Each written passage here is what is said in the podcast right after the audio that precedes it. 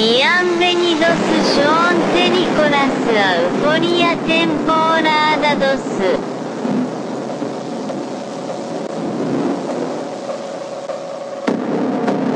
Greetings, citizens of the world. This is a message from Anonymous. The United States Department of Defense officially released three UFO videos that had previously been made available to the public through Tom DeLonges to the Star. Tonight, a newly released video raising questions about the existence of UFOs. Después de la Segunda Guerra Mundial, surgieron noticias de avistamientos por toda América. 19 de julio de 1952, sábado por la noche. A las 12 menos 20, los controladores aéreos de lo que ahora es el Aeropuerto Nacional Ronald Reagan de Washington divisaron siete objetos sin identificar en el radar. A 25 kilómetros al sudoeste de la capital, a toda velocidad. El gobierno no pudo seguir ocultando lo que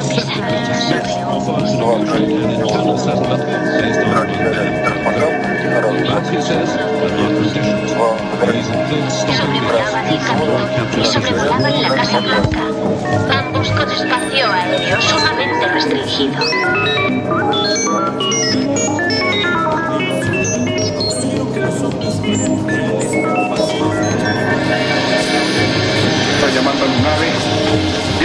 Llamando a Lunave, tierra llamando a Lunave.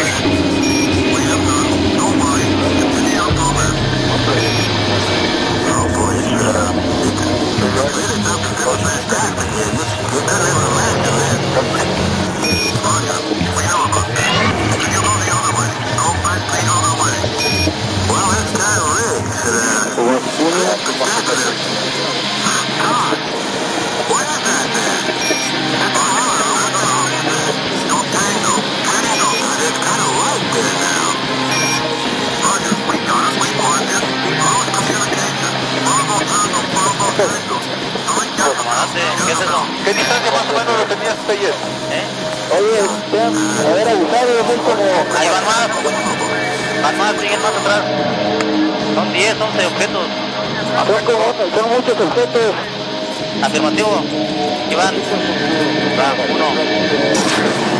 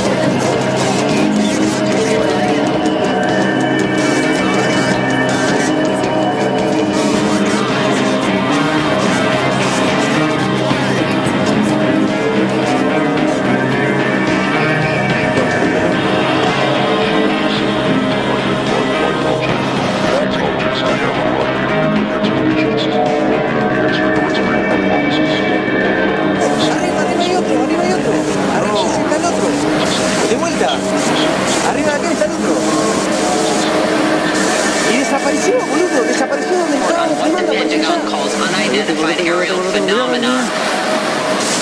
Lo tengo filmado, boludo. ¿Querés apoyarte en mi cabeza? Vení, vení, vení, vení, vení, vení. Son tres, Leo. Ahí, ahí se fue. Buenas noches, queridos pasajeros. Queremos informarles que en breve aterrizaremos en el Aeropuerto Internacional de la ciudad de Euforia. Por favor, abróchense los cinturones. Esperamos que hayan disfrutado del viaje. Aerolíneas UAP agradece su preferencia.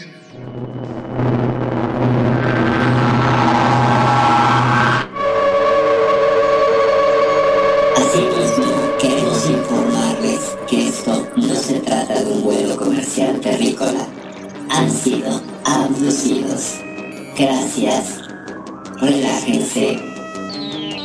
Llegaremos pronto a nuestro destino. Eso les pasa por confiar en su capitana, Perfidia Vela. Los marcianos llegaron ya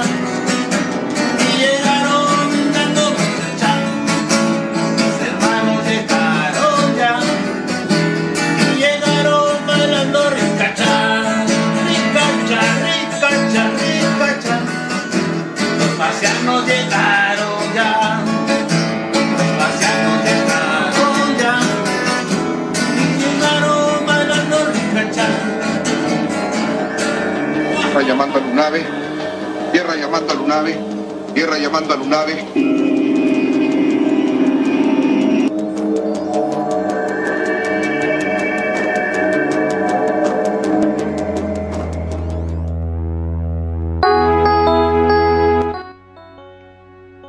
Globos espías en el cielo, vigilándonos toda la noche.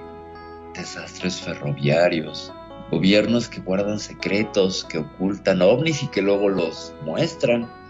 No puedo creer lo que estoy viviendo. Estamos en un mundo de misterio. Esa es la verdad que no quiere que sepamos. Es así de siniestro. Mm, El gobierno mantiene secretos que no quiere mostrar. Detrás de las sombras, algo, algo por supuesto va a salir. Estamos obligados a descubrir la verdad. Y una vez que la sepamos, ¿qué vamos a hacer con ella? Hay tantas preguntas, tan poco tiempo. ¿Tenemos que tomar una posición en esto y hacer que el gobierno responda? ¿O qué hacemos? Si esta es la verdad que no quieren que sepa, que sepamos en qué mundo estamos viviendo. Yo lo que quiero es descubrir la verdad. ¿O no? No lo sé. Pero para eso es que me junto con esta gente loca para hacer estos programas. Gente loca y adorable, por cierto. Bienvenidos a Euforia. Euforia, capítulo, no sé qué número de capítulo, nunca lo sé. Población desconocida, población por conocer, público de Radio Consentido, ¿cómo están? Buenas noches, yo soy Perfidia Vela desde la Ciudad de México en un episodio que, miren, la verdad es que a mí me ha encantado prepararlo y espero que les guste porque la realidad supera la ficción y no sé si la ficción pone los guiones para la realidad. Mi queridísimo Magnum, buenas noches que me acompañas en esta ocasión. ¿Cómo estás? Muy pero muy buenas noches. Estoy muy pero muy bien contento de estar en este programa, pero sí estoy muy intrigado, ¿eh? muy intrigado porque hay mucha pero mucha información y quiero saber qué es lo que está pasando en este 2023 porque realmente nos sorprende constantemente las cosas que salen en los distintos medios, ¿viste? Que derriban un ovni casi a diario y no se sabe qué es, si es de otro planeta, si es de este planeta, si son espías. ¿Qué está pasando? ¿Qué es lo que está pasando, Perry? ¿Qué es lo que está pasando? Y además, espérate, hay otros dos sucesos que están relacionados. O sea, la tapadera, vamos a hablar de lo que es la tapadera mediática, de todo este desgarriate de geopolítica internacional, de dimes y diretes entre los dos berrinchudos de Estados Unidos y China, que yo no sé cuál de los dos es el ridículo de manera más indecente. Eh, Canadá y, Rusia también por ahí claman y, mencionan haber derribado objetos. Pero vamos a hacer un, resumen para todos ustedes, por si es que no ven las noticias o no tienes redes sociales o eres una lagar como yo que no ve redes sociales. ¿Qué está sucediendo a partir de, el 3 de enero de este año? De este año 2023, la primera noticia que se dio y que no tuvo en realidad mucha cobertura mediática, la verdad es que casi nadie la peló, sucedió en el medio ruso Pivet o Viviet, que emitió un comunicado que dice OVNI fue derribado. Recordemos que Rusia está pues en pleno, en pleno movimiento invasor con Ucrania. Entonces, Vasily Golubev, que es el gobernador del Oblast de Rostov, en Rusia, Oblast son como los estados, ¿sale? Eh, escribió en Telegram que se había descubierto un objeto en forma de bola y que, pues, tras comentarlo con los altos mandos, decidieron derribarlo.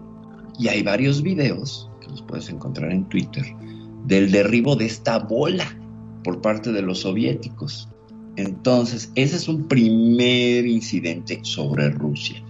O se tiñe de, bueno, pues podría ser un globo sonda o algo que mandan los ucranianos, finalmente se están dando hasta con la cubeta. Por eso es que quizás se perdió entre muchas noticias, quedó ahí rezagadín. Pero después, los Estados Unidos, bueno, Canadá, dijo que había detectado ciertos objetos eh, en forma de esfera y que en colaboración con el gobierno de Estados Unidos estaban determinando de qué se trataban. Y pues bueno, decidieron que, eh, dadas las condiciones, porque esto sí hay que señalarlo, es un globo eh, que está volando a baja altura, no es un globo de, de gran altitud, no es un globo meteorológico que esté por arriba de los 10.000 pies. Por tanto, afecta la navegación comercial. Claro, tú vas a decir qué aviones pasan encima del lago Yukon en Canadá. Está en medio de muchos eh, bosques. No sé si sea una ruta que venga de Anchorage Alaska hacia algún lugar de, de, Canadá, lo ignoro, la verdad es que no tengo mucho conocimiento de las rutas de aviación por esos lares. Pero lo que sí es que decidieron utilizar unos cazas Phantom Raptor los norteamericanos que les dieron permiso a sus amigos los canadienses y decidieron derribar una de estas bolas, globos, resultó que era un globo espía. Y pues determinaron que era de quién creen. De China, nada más y nada menos. Y empezaron pues los dimes y diretes de que, oye, esto, eh, muchacho, este globo que están aquí recogiendo información, que no es meteorológico porque trae instrumentos de intercept, para interceptar eh, radiocomunicaciones y pues trae sensores ópticos y así, ¿no? Entonces, pues, ¿qué haces? ¿Me estás espiando o qué? Y los chinos dijeron, no, no, pues les pedimos una disculpa, este, se nos salió ese globo, ¿no? Se nos salió de la casa y se fue a dar hasta tu patio trasero. Y empezó a desatar pues toda una polémica sobre objetos que fueron detectados después otros dos sobre el mismo lugar ahí en Canadá. Y lo que ya estuvo un poco más complicado es que encontraron un objeto de forma octogonal, es decir, de ocho lados, que también decidieron los norteamericanos pues darle, darle una bienvenida al piso y lo derribaron. Entonces, hasta aquí es un resumen breve. Magnum, ¿cómo ves toda esta situación? Bueno, la verdad que es muchísimo lo que se está comentando. Una de las cosas que me llamó la atención puede ser que en Sudáfrica eh, mandaron un, eh, también derribaron uno de estos objetos, pero con un F-22, con un rayo, puede ser. Eh, no, no sabía del incidente en Sudáfrica, mi queridísimo Magnum. Me, qué bueno que me dices. Hablaban de que había unos también por ahí, por en Colombia, en no sé si en Venezuela o en Centroamérica avistaron unos de estos, ¿no? Pero vos Entonces, fijaste, que perdón, perdón que te interrumpa, pero vos fijaste hasta dónde llega eh, la cómo va la gente cuestionando y tratando de idealizar y tratando de conspirar y saber de qué se trata todo esto, que en Argentina se supone que hace muchos años eh, teníamos un Nostradamus, porque nosotros no podemos ser menos que los demás, ¿me entendés? Nosotros también tenemos que tener, Ajá. si existió un Nostradamus, también teníamos que tener... Exactamente, Parravicini, nada más ni nada menos. Que estaba diciendo que supuestamente eh, estos artefactos eran de China y que con, podían llegar a contener un virus. Ajá. Vos fíjate que eso lo dijo, no sé, en el 1800. Claro, claro, con sus dibujos, ¿no? Sus dibujos con sus dibujos. Todo el trabajo, sí, sí, sí.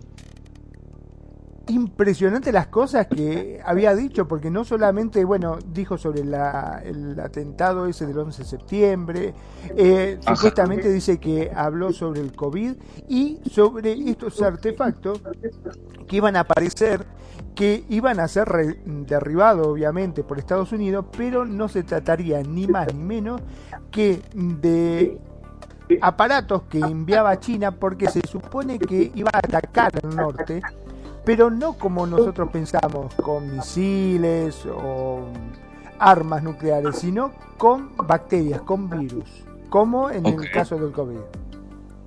Ok. Y entonces con esto iba a esparcir una nueva pandemia. Una nueva pandemia. Tenían la cura y los norteamericanos no. Pues bueno, yo no sé qué virus pueda resistir cuando es impactado por un misil que hace que, que, que arda a más de 4000 grados, ¿no? Pero bueno, alcanzaron a, re, a, recuperar parte del equipo y cayó en el mar. ¿no? Entonces, pues aquí como que, bueno, en el lago, no en el mar, cayó en el lago Yukon. Entonces, no sé qué tanto eh, éxito podría tener un virus que cayera en un lago, ¿no? Yo lo tiraría en medio de una ciudad.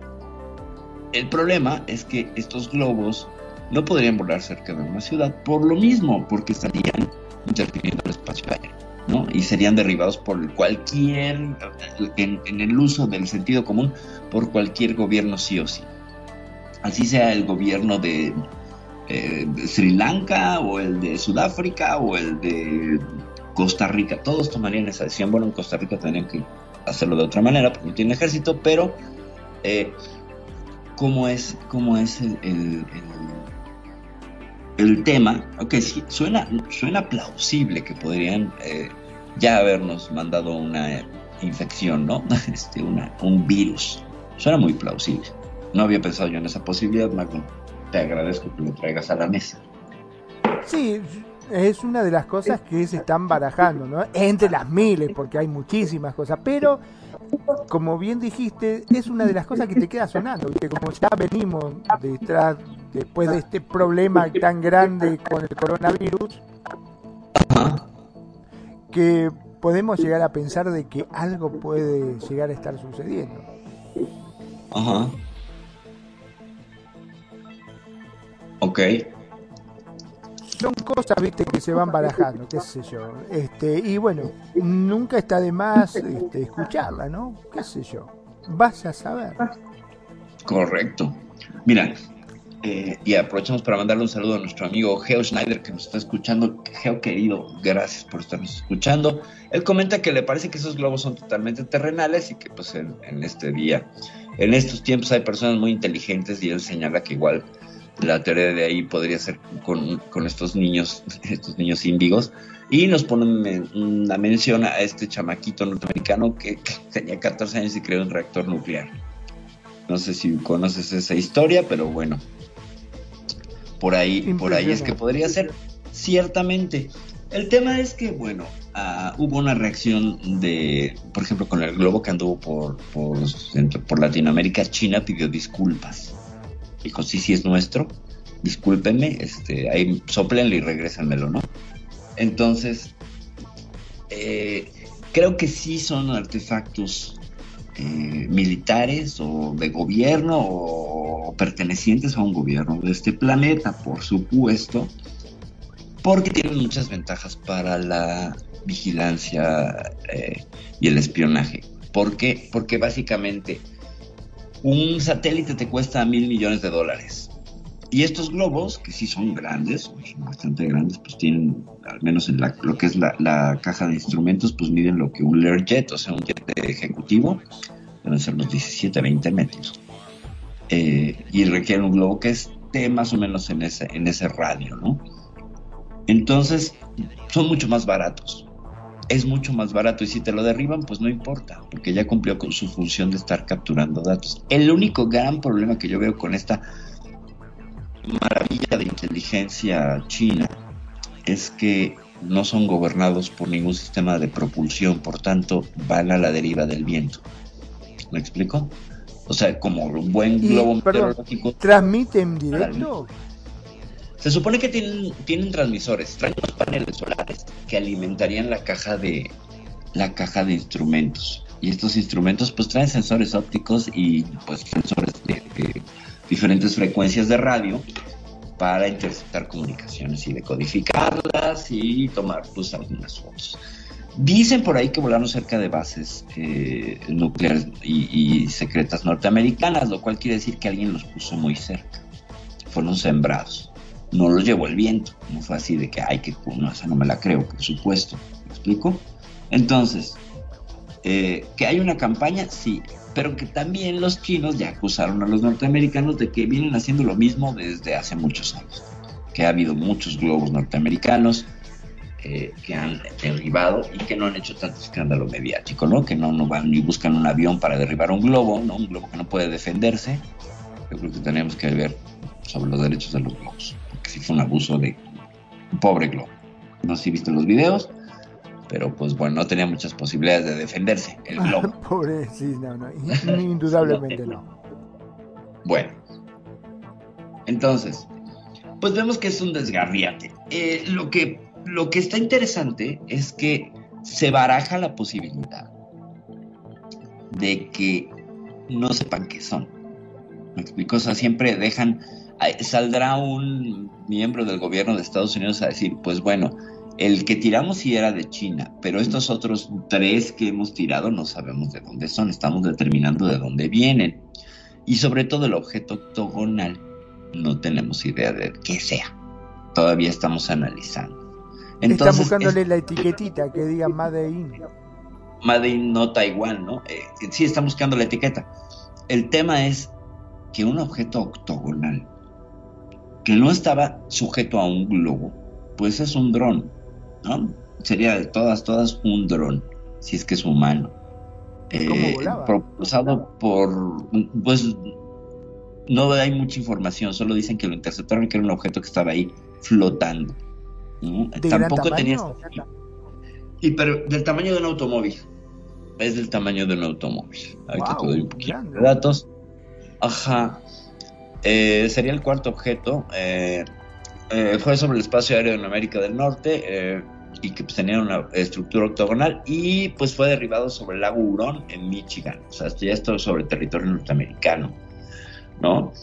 Y pues se entiende que fue detectado desde Montana el sábado y le fueron dando una, un seguimiento hasta que pues, le lanzaron un misil aire-aire con un avión F-16 ¿no? en la región de los Grandes Lagos a una altura de 20.000 pies. Eh, dicen aquí que era un riesgo para la aviación civil. Yo dije hace un rato que 10.000 pies era la altura este, propia para, para estar arriba de los aviones comerciales. Aquí dice 20.000 pies. Ahorita checo el dato para que no caigamos en un, en un sinsentido. Pero, pues lo que vemos aquí es que están tirando un montón de, de objetos. ¿no? ¿Cuál es el punto? Que toda la cobertura mediática está allí. ¿no? Estamos, eh, esa es la noticia, ¿no? Que dicen que pasó estas tensiones que hay desde, bueno, el asunto de Taiwán, Estados Unidos y China que han traído una pelea ya larga en esta nueva guerra fría, ¿no? Cuando es increíble porque son socios comerciales. Yo no entiendo, es como que te vas a pelear con el señor de la pollería. Eres un desgraciado, me estás espiando, que dame un kilo de pechuga, por favor. Eres un no sé qué, no sé qué, no sé qué, toma tu cambio, ¿sabes? Así lo siento un poco. A los chinos y a los norteamericanos. Son socios comerciales, dependen el uno del otro. Por mucho que se hagan y se digan, tienen grandes, grandes acuerdos comerciales. Y eso, pues no te lo dicen tampoco. Magno. Y no, ¿qué te van a decir si vos imaginate cuando estaba mm, este Bin Laden, resulta que también salía o compartía en el mismo avión con el presidente? Ajá. Sí, ¿Te correcto. acordás? O sea que, ¿cómo es eso? Hay cosas que no tienen lógica por, un- por otro lado, ¿no? por donde lo veas no tiene una lógica. Bueno, recordemos que por ejemplo Bin Laden pues, fue financiado por los norteamericanos cuando los soviéticos estaban invadiendo en su turno Afganistán, que los rusos también salieron corriendo de Afganistán después de que pues, bueno, con el financiamiento de Estados Unidos y el escándalo Irán Contras allá por los ochentas eh, se destapó que la financiación para, darle dinero a los talibanes era esta operación que llevaba dinero a la contra nicaragüense para eh, derrocar gobiernos y de ahí se financiaba para darle dinero a, los talibanes. Mm, Por ahí me acordaré ahorita el nombre del, del famoso general que estuvo implicado en ello y que le costó el puesto en Estados Unidos. Pero no es vieja, no es nueva esta noticia pues, estamos financiando un grupo guerrillero para derribar a un gobierno o a un invasor. Lo mismo los rusos hicieron cuando los norteamericanos estuvieron en su turno invadiendo Afganistán y también salieron corriendo. Bueno, sin ir más lejos, ¿te acordás este, cuando mataron a Kennedy? Supuestamente Ajá. dice que era uno de las mismas personas que ellos habían financiado y entrenado, inclusive. Correcto, correcto. Sí, sí, sí, por todas las características. Que bueno, el caso de Kennedy tiene muchas aristas, ¿no? A ver si en algún momento tenemos espacio para analizarlo o tiene cabida, porque bueno, es un tema histórico y de conspiración que si acaso vendría a ser mencionado acá, acá en Euforia. si tuviera algún vínculo con alguna cuestión, ya saben, astronomía, extraterrestres, ovnis, ufos, marcianitos verdes y esos E.T. con Holmes. Bueno, el caso es que no dejaron llamar a E.T., le pagaron el teléfono antes. En caso de que fueran E.T. Bueno, ¿qué, ¿qué, pasa si la teoría este, extraterrestre fuera plausible? ¿Cómo es posible, dice mucha gente, que objetos que han viajado de manera interestelar sean derribados por un cohete humano? ¿No? Entonces dicen, pues ni no tiene sentido. No La hay- verdad que no. bueno, primero, eh, la gran mayoría son globos, gente.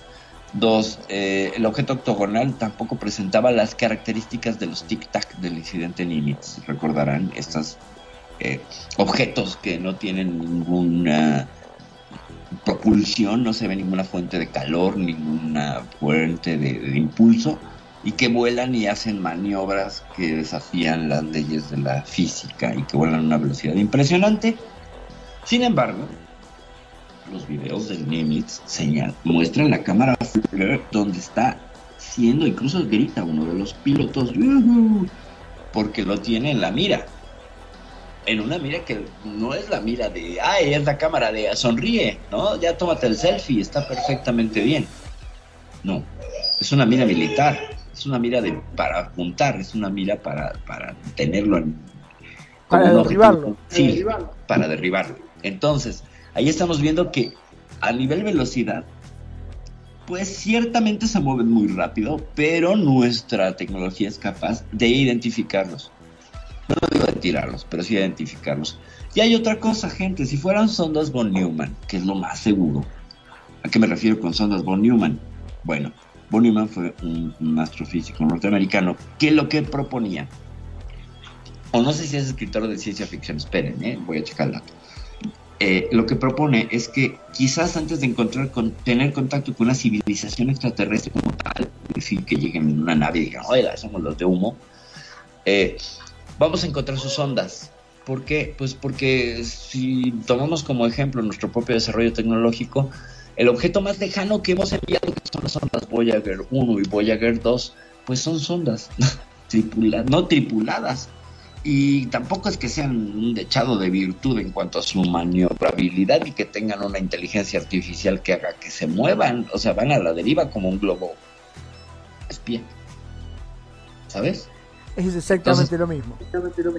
Tú puedes, tú puedes, tú así, si, si te cruzaras en el camino con el Voyager y le arrojaras una piedra, lo haces pedazos.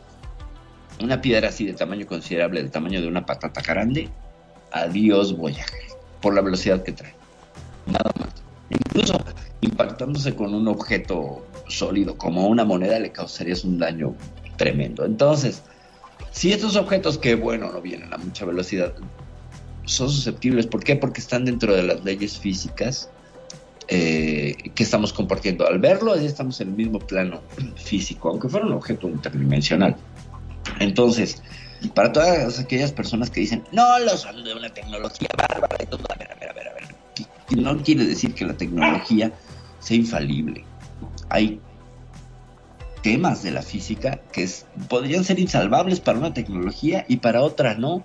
Es más, nosotros podríamos tener un adelanto tremendo en cuanto a comunicaciones y ellos igual un adelanto enorme en cuanto a viajes. No lo sabemos. Una cultura, por muy desarrollada que esté, y lo vimos en el caso de la conquista, vinieron los europeos clamando que eran eh, los más adelantados y encontraron que aquí había tecnologías, que en América había tecnologías y ciertos desarrollos arquitectónicos que los superaban, que los superaban. Entonces, tampoco es que sea un hueco ahí tan grande, ¿no? Entonces supongamos que nos toca una civilización grado 1 que ya domina todo la energía de su planeta y que pudo realizar un viaje interestelar a través del lanzamiento de una sonda y que esta sonda nos alcanzó. Bueno, dadas las distancias del espacio, gente, nosotros tomamos 8 minutos para saber lo que está haciendo el Mars Ingenuity, eh, eh, bueno, el Perseverance. 8 minutos, y eso que está aquí atrás en el patio de junto, ¿ok? 8 minutos en mandarle una orden por radio y 8 minutos en que la entienda. Entonces, recordarán los ocho minutos de terror cuando descendió, cuando se perdió la comunicación, no sabíamos si había sido un éxito la misión hasta que tocó tierra, bueno, hasta que amartizó, porque no tocó tierra, tocó Marte. Entonces, ese tiempo, imagínense en una distancia, nada más aquí junto a Próxima Centauri, cuatro años. Cuatro años. Entonces, pues bien podríamos haberles tirado el numerito y ellos se enterarían dentro de cuatro años en caso de que tuvieran la tecnología pues no tan desarrollada. Si son sondas, son no, no tienen por qué tener inteligencia artificial. No supongamos que nuestro desarrollo nos va a llevar al desarrollo de ellos. ¿eh? O sea, eso, eso me parece a mí que puede ser una concepción un poco complicada. ¿Por qué? Porque nosotros tenemos una visión, una cosmovisión que nos la llevamos a, a desarrollar nuestra tecnología y una, una, una civilización diferente lo va a hacer de manera distinta, no tiene por qué ser dentro de nuestra visión antropocéntrica de la guerra, de la tecnología, etcétera. A lo mejor son hasta intangibles y a lo mejor o son pequeños. Sí, pueden ser muy pequeños, que era la idea de las ondas von Neumann, pero a lo mejor son derribables. Ahora vamos a revisar un poquito de historia de la ufología, gente. ¿Qué pasó en Roswell? ¿Qué pasó en Casco en caso ya hay testimonios y lo del ejército soviético bajo orden de Stalin derribaron un objeto volador identificado y sus tripulantes algunos sobrevivieron lo derribaron en el caso de Roswell, Aztec y el otro lugar que fueron tres derribos fue porque se metieron en una zona donde la comunicación de microondas estaba desarrollando y que entraron en interferencia. Por eso se cayeron los ovnis de Roswell. Comentan algunas tecnologías. Y nos dice por acá nuestro querido Geo, a China le sobra el dinero para enviar satélites, han mandado incluso a rovers a la luna, claro que pueden. Lo de los globos creo que son tácticas preventivas para conocer la defensa de ciertas naciones. O sea, monitorizan el rango de los países que, de los países que pueden detectar un en el aire, su tiempo de respuesta, etcétera, etcétera. Así pueden calcular coordenadas por dónde atacar y no. Muy bien, mi querido Geo. Eh, yo no digo que le sobre el dinero a los chinos, incluso tienen su propia estación espacial internacional. Bueno, no, interchina, intercina. Eh, conozco también cosas. Yo no me fío mucho de los chinos en el sentido de su propia, de su propaganda. Eh, sí tienen, tienen un rover bastante, bastante este, interesante porque está en el lado oscuro de la luna, ¿no? Está mandando ahí algunos, algunos detalles de algunas eh, informaciones. Sí, sí, por supuesto que le sobra el dinero, pero no se trata de eso. El punto que mencionaba este, este militar norteamericano, bueno, más bien no es un senador el que mencionaba este asunto de que son muy baratos, que son ahora sí que los globos espías de los pobres, eh, es que puedes hacer muchos, muchos. Y un satélite por supuesto que lo están rastreando. La contrainteligencia dice, a ver, ¿cuáles son los satélites de los chinos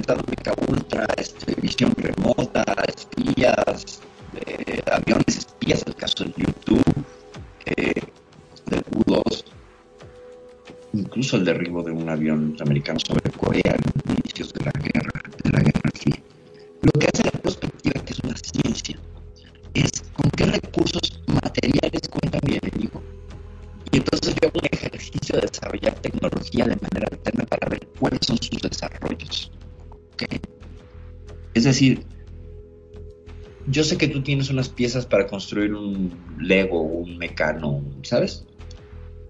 Lo que no sé es cómo vas a acomodar esas piezas, pero tengo las piezas. Entonces voy a hacer muchos intentos de manera que todas esas posibilidades las pueda yo cubrir y decir, ah, es que a lo mejor vas por aquí.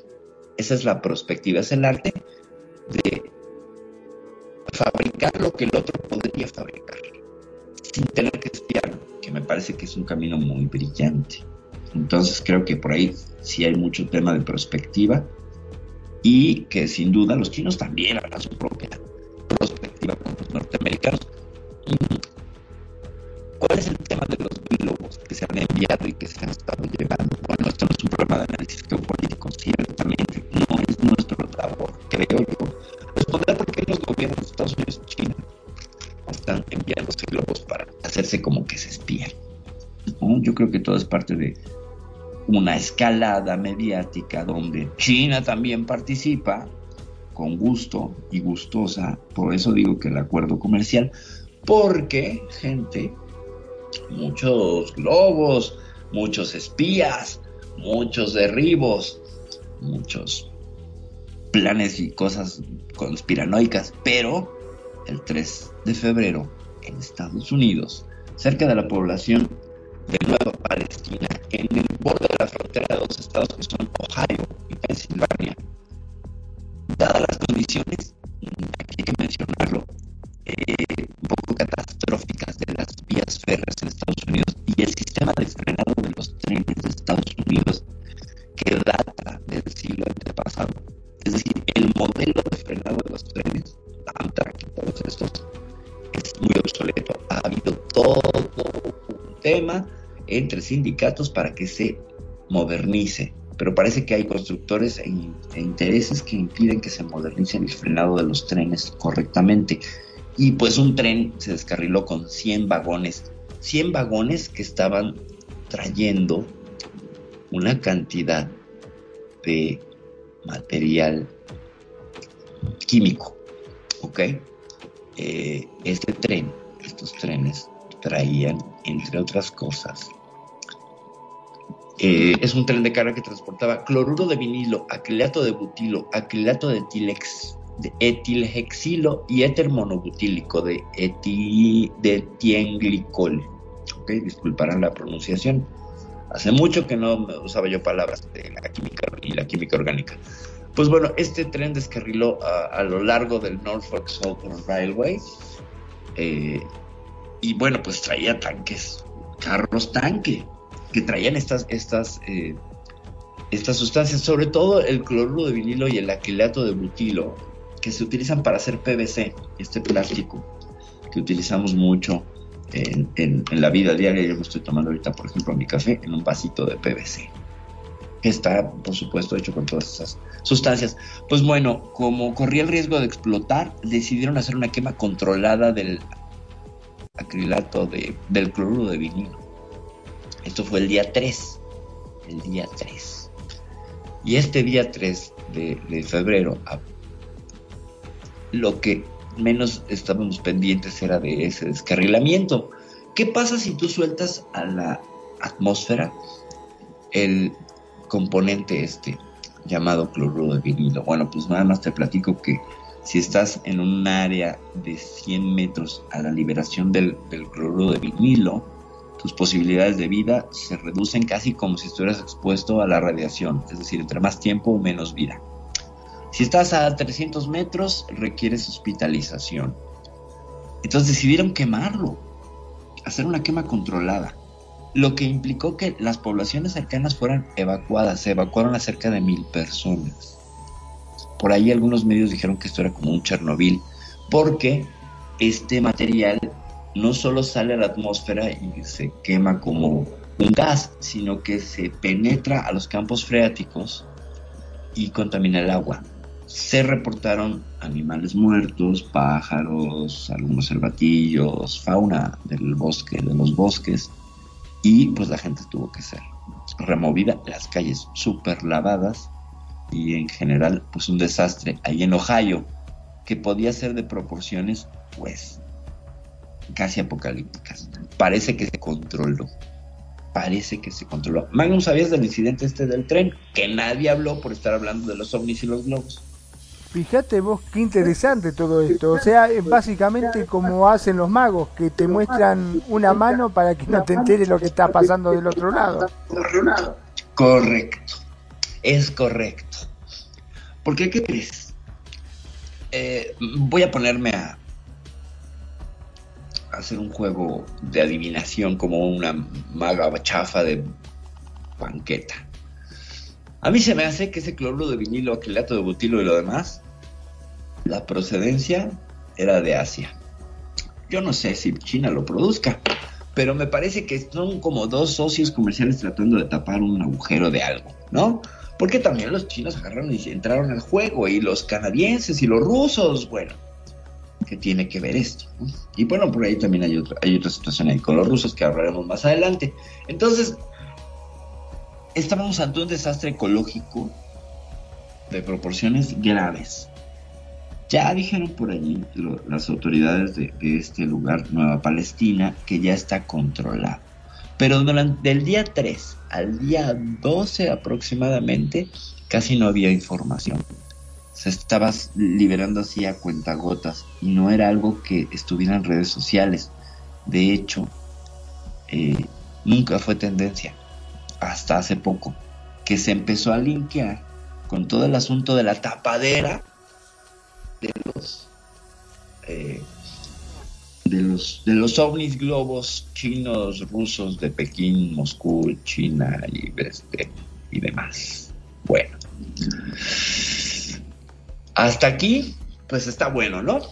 Hasta aquí está Más que bueno. Pues, interesante. hablamos de conspiración y todo. Se va a poner mejor. ¿Por qué? ¿Qué creen? Se va a poner mejor. ¿Por qué? ¿Qué creen? Porque le voy a pasar a Magnum un documento que nos va a hacer favor de leer, Magnum, por favor. Eh, si quieres, mm, hasta...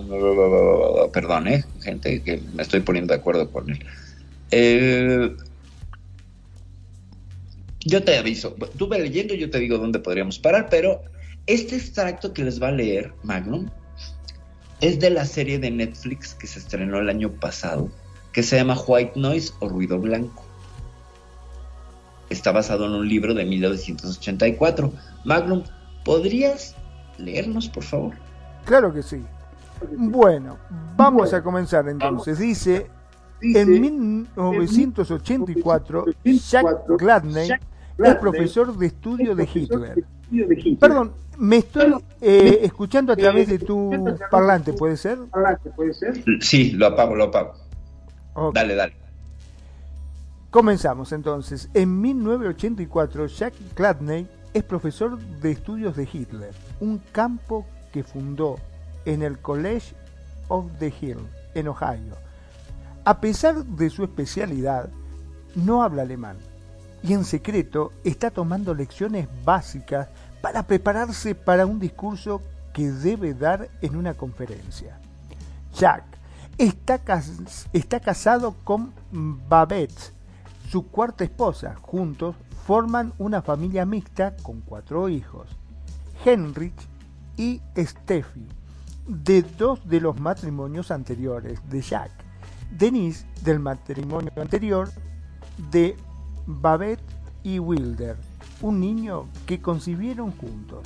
Denise espía a Babette y encuentra su receta secreta de Dilar, una droga misteriosa que no está en los registros habituales. Jack experimenta un sueño sobre un hombre misterioso que intenta matarlo, aludiendo a una conversación anterior con Babette centrada en su miedo mutuo a la muerte.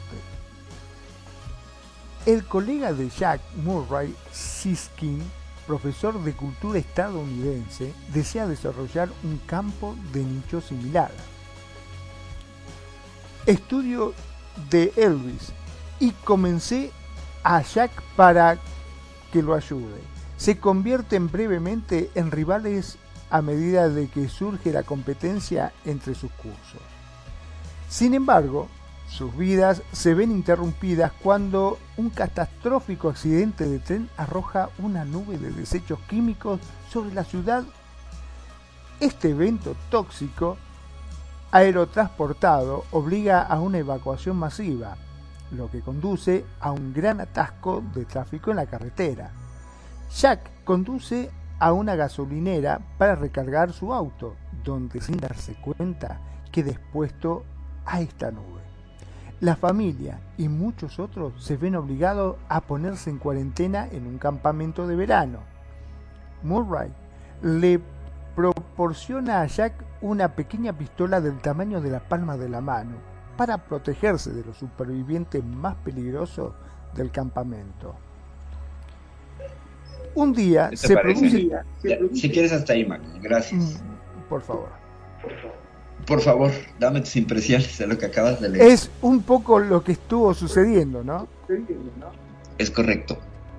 Es Ahora correcto. vos fijate cómo van orquestando todo como para poder este, simular y que la gente no eh, no se dé cuenta de lo sucedido. Vos sabés que justamente hablando de película, hay una película en la cual para poder distraer la atención de la gente, lo que hacen es justamente crear a través de las redes sociales distintas este, historias para que la gente retuitee y mande y entonces distrae la atención por otro lado. Sí, ¿qué tal? ¿Qué tal? ¿Qué te parece? ¿Qué te parece esta, esta, este vuelco en el plot del guion de la vida, de la realidad? Y esto no es película, esta- ¿no? esta- sí, esta película se estrenó en junio del año pasado. Sí, sí, Pero e- esta película sí, pero lo que está pasando ahora no es película, digo, justamente. Lo que está pasando ahora es ahora. ¿no? Claro. A ver, resulta que, eh, bueno, me puse, me puse a ver, chequé un video donde linkeaban estos tres temas, por supuesto, no es, crean que yo soy ahí tan original, no. Pero lo que sí, viendo trailers y cositas sobre White Noise, en los medios hablan, porque está basada en 1984, sale el presidente Reagan hablando de ovnis de que están detectando ovnis y sale Gorbachev también diciendo y entonces la tapadera en White Noise son los ovnis. ¿Te parece conocido? ¿Te parece medianamente cercano a lo que estamos viviendo? Exactamente igual. Vos fijate cómo a veces, como dicen, ¿no? La realidad supera la ficción. Correcto, correcto. ¿Qué tal? ¿Qué les parece que, que- que- que, pues, es una es una cosa? Yo no me lo creo. La verdad es que sí estoy así de bueno. ¿De qué se trata? Ya habíamos hablado de que las películas nos muestran la realidad y que de pronto nos hablan, ¿no? De la de, la- de esos posibles futuros de encuentros con extraterrestres o lo que ha sucedido, pero esto es el colmo. Esto es el colmo. O sea, me explico, o sea, parece parece una mala broma, parece una mala broma del destino, pero estamos Estamos ante algo que tema. parece guionado. Parece guionado, es correcto. Parece guionado. O sea, como lo veas, por donde lo veas. Así como lo fuimos platicando. Ok, ovnis, etcétera, que es una tapadera mediática de un accidente de un tren que pudo haber sido un desastre de proporciones mayores. Pero esto ya lo alguien en 1984 con pelos y señales. ¿Y por qué en el mismo lugar? ¿Por qué en Ohio? ¿Me explico? En el libro parece que es en otro estado. Porque no estaban tranquilos. El realizador de la película elige que sea en Ohio. Claro, no estaban tranquilos, estaban en Ohio. Es correcto. Estaban en Ohio. Exactamente. ¿Cómo, cómo te lo explicas, Magnum? A ver, vamos a tratar de desenmarañar este asunto. ¿Cómo Bueno, te lo explicas? Básicamente, por lo que estás comentando, se trata de que sucedió este descarrilamiento y yo imagino los, crano- los craniotecas que están allá en el poder, dijo, si se dan cuenta de la magnitud del daño ecológico que estamos haciendo, se nos vienen todos encima, porque es terrible lo que está sucediendo. Entonces, para evitar esto, a alguien se le ocurrió esta película justamente y dijo, che, y si le echamos la culpa a los ovnis, hacemos como que derribamos a algunos, levantaron el teléfono, llamaron a los chinos, le dijeron, mándame un par de globos que te lo bajamos y después te explico. Correcto, correcto. Ahora, vamos, vamos a, a- si me lees así rapidísimo, este, voy a darte un poquito de la, de la, del resumen de el libro de White Noise, donde está basada la película, ¿ok? Que es de Don DeLillo, es de 1985. Ahí te lo paso, lo puedes leer y ahorita te doy otro extracto. Adelante, cierro micrófono. Buenísimo. Dice, ambientada en la bucólica ciudad universitaria Blacksmith, White Noise sigue un año en la vida de Jack Gladney, un profesor del College on the Hill, que se ha hecho un nombre al ser pionero en el campo de los estudios sobre Hitler, aunque no ha tomado clases, eh, no ha tomado clases de alemán, lecciones hasta ese año, ha estado casado cinco veces con cuatro mujeres y tiene varios hijos e hijastros, Henry, Denise, Steffi y Wilder. Con su actual esposa, Babette, Jack y Babette tiene mucho miedo a la muerte. Con frecuencia se preguntan cuál de ellos será el primero en morir. Wow. Qué pregunta esa, ¿no? La primera parte de White Noise, llamada Wave and Radiation, es una crónica de la vida familiar contemporánea combinada con la sátira académica. En la segunda parte de la novela, el evento tóxico aerotransportado, un derrame químico de un vagón de tren, libera una nube negra y nociva sobre la región de origen de Jack, lo que provoca una evacuación, asustando por su exposición a la toxina, llamada derivado de Nioden. Jack se ve obligado a enfrentarse a su mortalidad. Mirá vos, muy parecido, ¿no? Una organización llamada Simuvac, abreviatura de evacuación simulada, también se presenta en la segunda parte, una indicación de que las simulaciones reemplazan la realidad. White Noise explora varios temas que surgieron a mediados y finales del siglo XX. Por ejemplo, el consumismo desenfrenado, la saturación de los medios, el intelectualismo académico novedoso, las conspiraciones clandestinas, la desintegración y reintegración de la familia, los desastres provocados por el hombre y la naturaleza potencialmente regenerativa de violencia. La verdad que, como bien dijiste, Perfi, a veces la realidad supera en mucho lo que es justamente la ficción. Y esto te digo que, que hay mucha coincidencia. ¿eh? Muchísimas. O sea, casi, casi la, la película pues es una, una, hace una buena adaptación del libro, hasta donde, donde lo he podido leer críticas de así. Pero lo que vemos es por qué el director de la película decide que es en Ohio. ¿Por qué en Ohio? ¿Sabes? Digo, no porque estuviera enojado, pues ya no hagamos ese chiste. ¿Por qué? ¿Por qué? Y, esto sucede en el límite de Ohio, o sea, así en la borde, a 400 metros de la, de la, de la uh, frontera con Pensilvania. Pero fue del lado de Ohio. O sea, el tren estaba ahí. Entonces, geográficamente fue allí. Y geográficamente es correcto con lo que la película propone. No es una película de hace 15 años, es del año pasado. Es del año pasado. En junio la estrenaron. Entonces, es, es, inquietante, muy inquietante.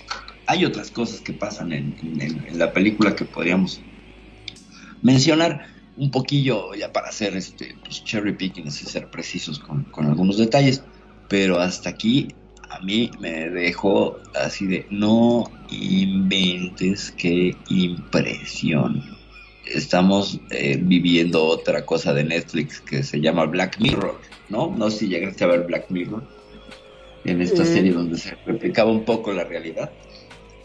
Que no, no la he llegado a ver, pero me dijeron mucho que la han visto, que es terrible también. Sí, sí. Es sí, muy sí, fuerte. Sí, tiene cosas de, del futuro distópico. De hecho, por ahí en Black Mirror hay un capítulo que se llama The Vikings, de, de un mundo virtual donde salen avatares y es muy interesante porque es toda una cuestión de dos amigos que son juegan videojuegos y pero en uno, uno de ellos juega como chica. Y en ese videojuego es de combate pero pues también es como Second Life y bueno pues terminan en una skybox. Con eso te voy a decir todo. Y luego se enfrentan en la vida real porque se quieren en el mundo virtual. Uno es la chica y el otro es pues el chico Es muy interesante ese capítulo de Black Mirror, pero ese sería tema de análisis de otro programa. Pero, pues, como ejemplo, ¿no? Como un, como un pequeño ejemplo de lo que, de lo que Black Mirror trae. eh, de futuros distópicos y situaciones y pues vemos que ahora estamos inmersos en uno, sabemos para dónde salir, porque ahí estamos, mano, está pasando como, como dijo la película, como dijo el libro, como dijo Tom del hilo. ¿Qué vio este hombre? Cuando estaba haciendo esta pues, mega crítica académica que es White Noise. ¿Qué tal? ¿Qué En verdad, muchas veces, ¿no? Eh, decimos que somos manejados por, por los grandes gobiernos. Este, pero cuando vos te das cuenta de la manipulación que está haciendo y realmente te das cuenta de que muchas veces no se fijan, porque muchas, uno siempre piensa de que los gobiernos tratan de hacerlo mejor por la gente, que nos protegen, que nos cuidan, al menos en teoría eso sería lo que se tienen que dedicar los gobiernos. Pero cuando te das cuenta que en realidad te están manipulando porque se mandaron una gran macana y en este caso ecológico, te están tomando el pelo. Es terrible Correcto. lo que está sucediendo. Correcto. Es correcto. Aprovechamos eh, eh, un momentito rápido para mandar saludos a nuestra querida Bárbara. Bárbara, besos y abrazos. Gracias por estarnos escuchando. Para DJ Toshi, Kraus Kuran, saludos. Greetings. Eh, lo intentaré decir en japonés, pero más tarde, DJ Toshi. Para Vivi Gypsy Scorpio Kenzo, para Schneider, por supuesto, y para Pretoriano Chrome también locutor de esta estación. Muchas gracias por estarnos escuchando y siguiendo. Y pues también por ahí me llega el chisme que nos está escuchando mi adoradísima cuñada Kenia Pevensey y por supuesto mi sobrina Kat y su novio Antonio por allá hasta, hasta las Islas Canarias. Saludos, saludos, gracias por estarnos escuchando. Para mí es un honor que me estén prestando atención en este, en este programa que es población desconocida, población por conocer población en el estado de Ohio, este, en este capítulo. Estamos en Ohio. ¿O no, Marco? No estás en Ohio. ¿O ¿Cómo te sientes? ¿Manipulado? Este, Es feo, es feo eh, sentirse de esta forma porque, como bien te decía, eh, se supone que los gobiernos están para protegernos. Nosotros los Correcto, elegimos, sí, nosotros votamos justamente para que ellos nos representen y nos protejan. ¿Y qué pasa cuando te estás dando cuenta que verdaderamente tu confianza, todo lo que vos invertiste en ellos, resulta que es una gran estafa? Es una gran. Sí, exacto. Es una gran pifia, es una gran. este No, pues no quiero usar palabras horribles, pero sí es. Se mandaron, se mandaron, la, la regaron por todos lados, ¿no? Y vemos aquí que, pues. Cómo, cómo se utiliza. Hay otra película muy interesante que se llama Wag the Dog. Si la pueden ver, sale. Sale. Ay, este hombre creo que Jack Nicholson y Robert De Niro, creo que son los dos. No, Dustin Hoffman y Robert De Niro. Eh, habla sobre un asesor del gobierno que eh, para tapar un escándalo sexual del presidente de Estados Unidos, porque andaba ahí toqueteando a una chamaca menor de edad, crean todo un conflicto en un país que no existe y toda una historia y todo y, y hasta crean una canción que van y meten en el Congreso de Estados Unidos una canción que, que graban como si sonara de los 40 en un disco hecho para así como de esa época y van y lo clavan en el Congreso para que y le sueltan así como el anzuelo para que una periodista vaya y lo descubra y diga, ay, aquí está este tema que entonces ya hablaban y todo, ¿sabes? O sea, que puede ser que todo este asunto de White Noise también esté construido desde ahí. ¿Sabes? O sea, Wag the Dog te mostraría, te mostraría esa, esa, esa vertiente, ¿sabes? Entonces es también súper, súper así de, ah, qué miedo me da, qué miedo me da. No sé tú, no sé tú qué digas. No, no, no, indudablemente es algo que te deja pensando un montón de cosas porque si en esto nos están mintiendo, vas a saber cuánto hace que nos están mintiendo y nosotros creyendo muchas de las cosas que ellos nos dicen. Claro, Ajá. porque eso es lo que más te duele, ¿me entendés? Que vos lo crees y hasta a veces por ahí discutís con tus amigos y no, no podés ser tan incrédulo.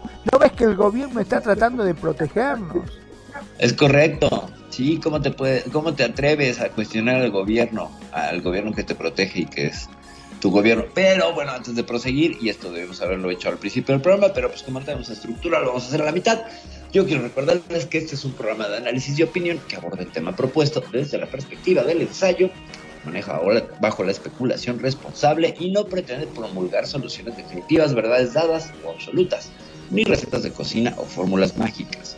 Nos basamos siempre en la evidencia disponible y tratamos los temas desde un enfoque objetivo, humanista, científico, aperturista, incluyendo, incluyente, siendo el hilo conductor las opiniones y la propia experiencia subjetiva de los conductores, público y participantes, la que imprime el rumbo y ritmos del programa. Por tanto, este es un programa en vivo donde hacemos lo mejor que podemos con las herramientas de las que disponemos y queremos aprovechar para saludar a toda la gente de España, Estados Unidos, Argentina, Ecuador, Uruguay, Brasil, Japón que nos están escuchando y todos aquellos que nos siguen en nuestras plataformas de podcast. Recuerden que estamos en Evox, TuneIn, Anchor y Spotify.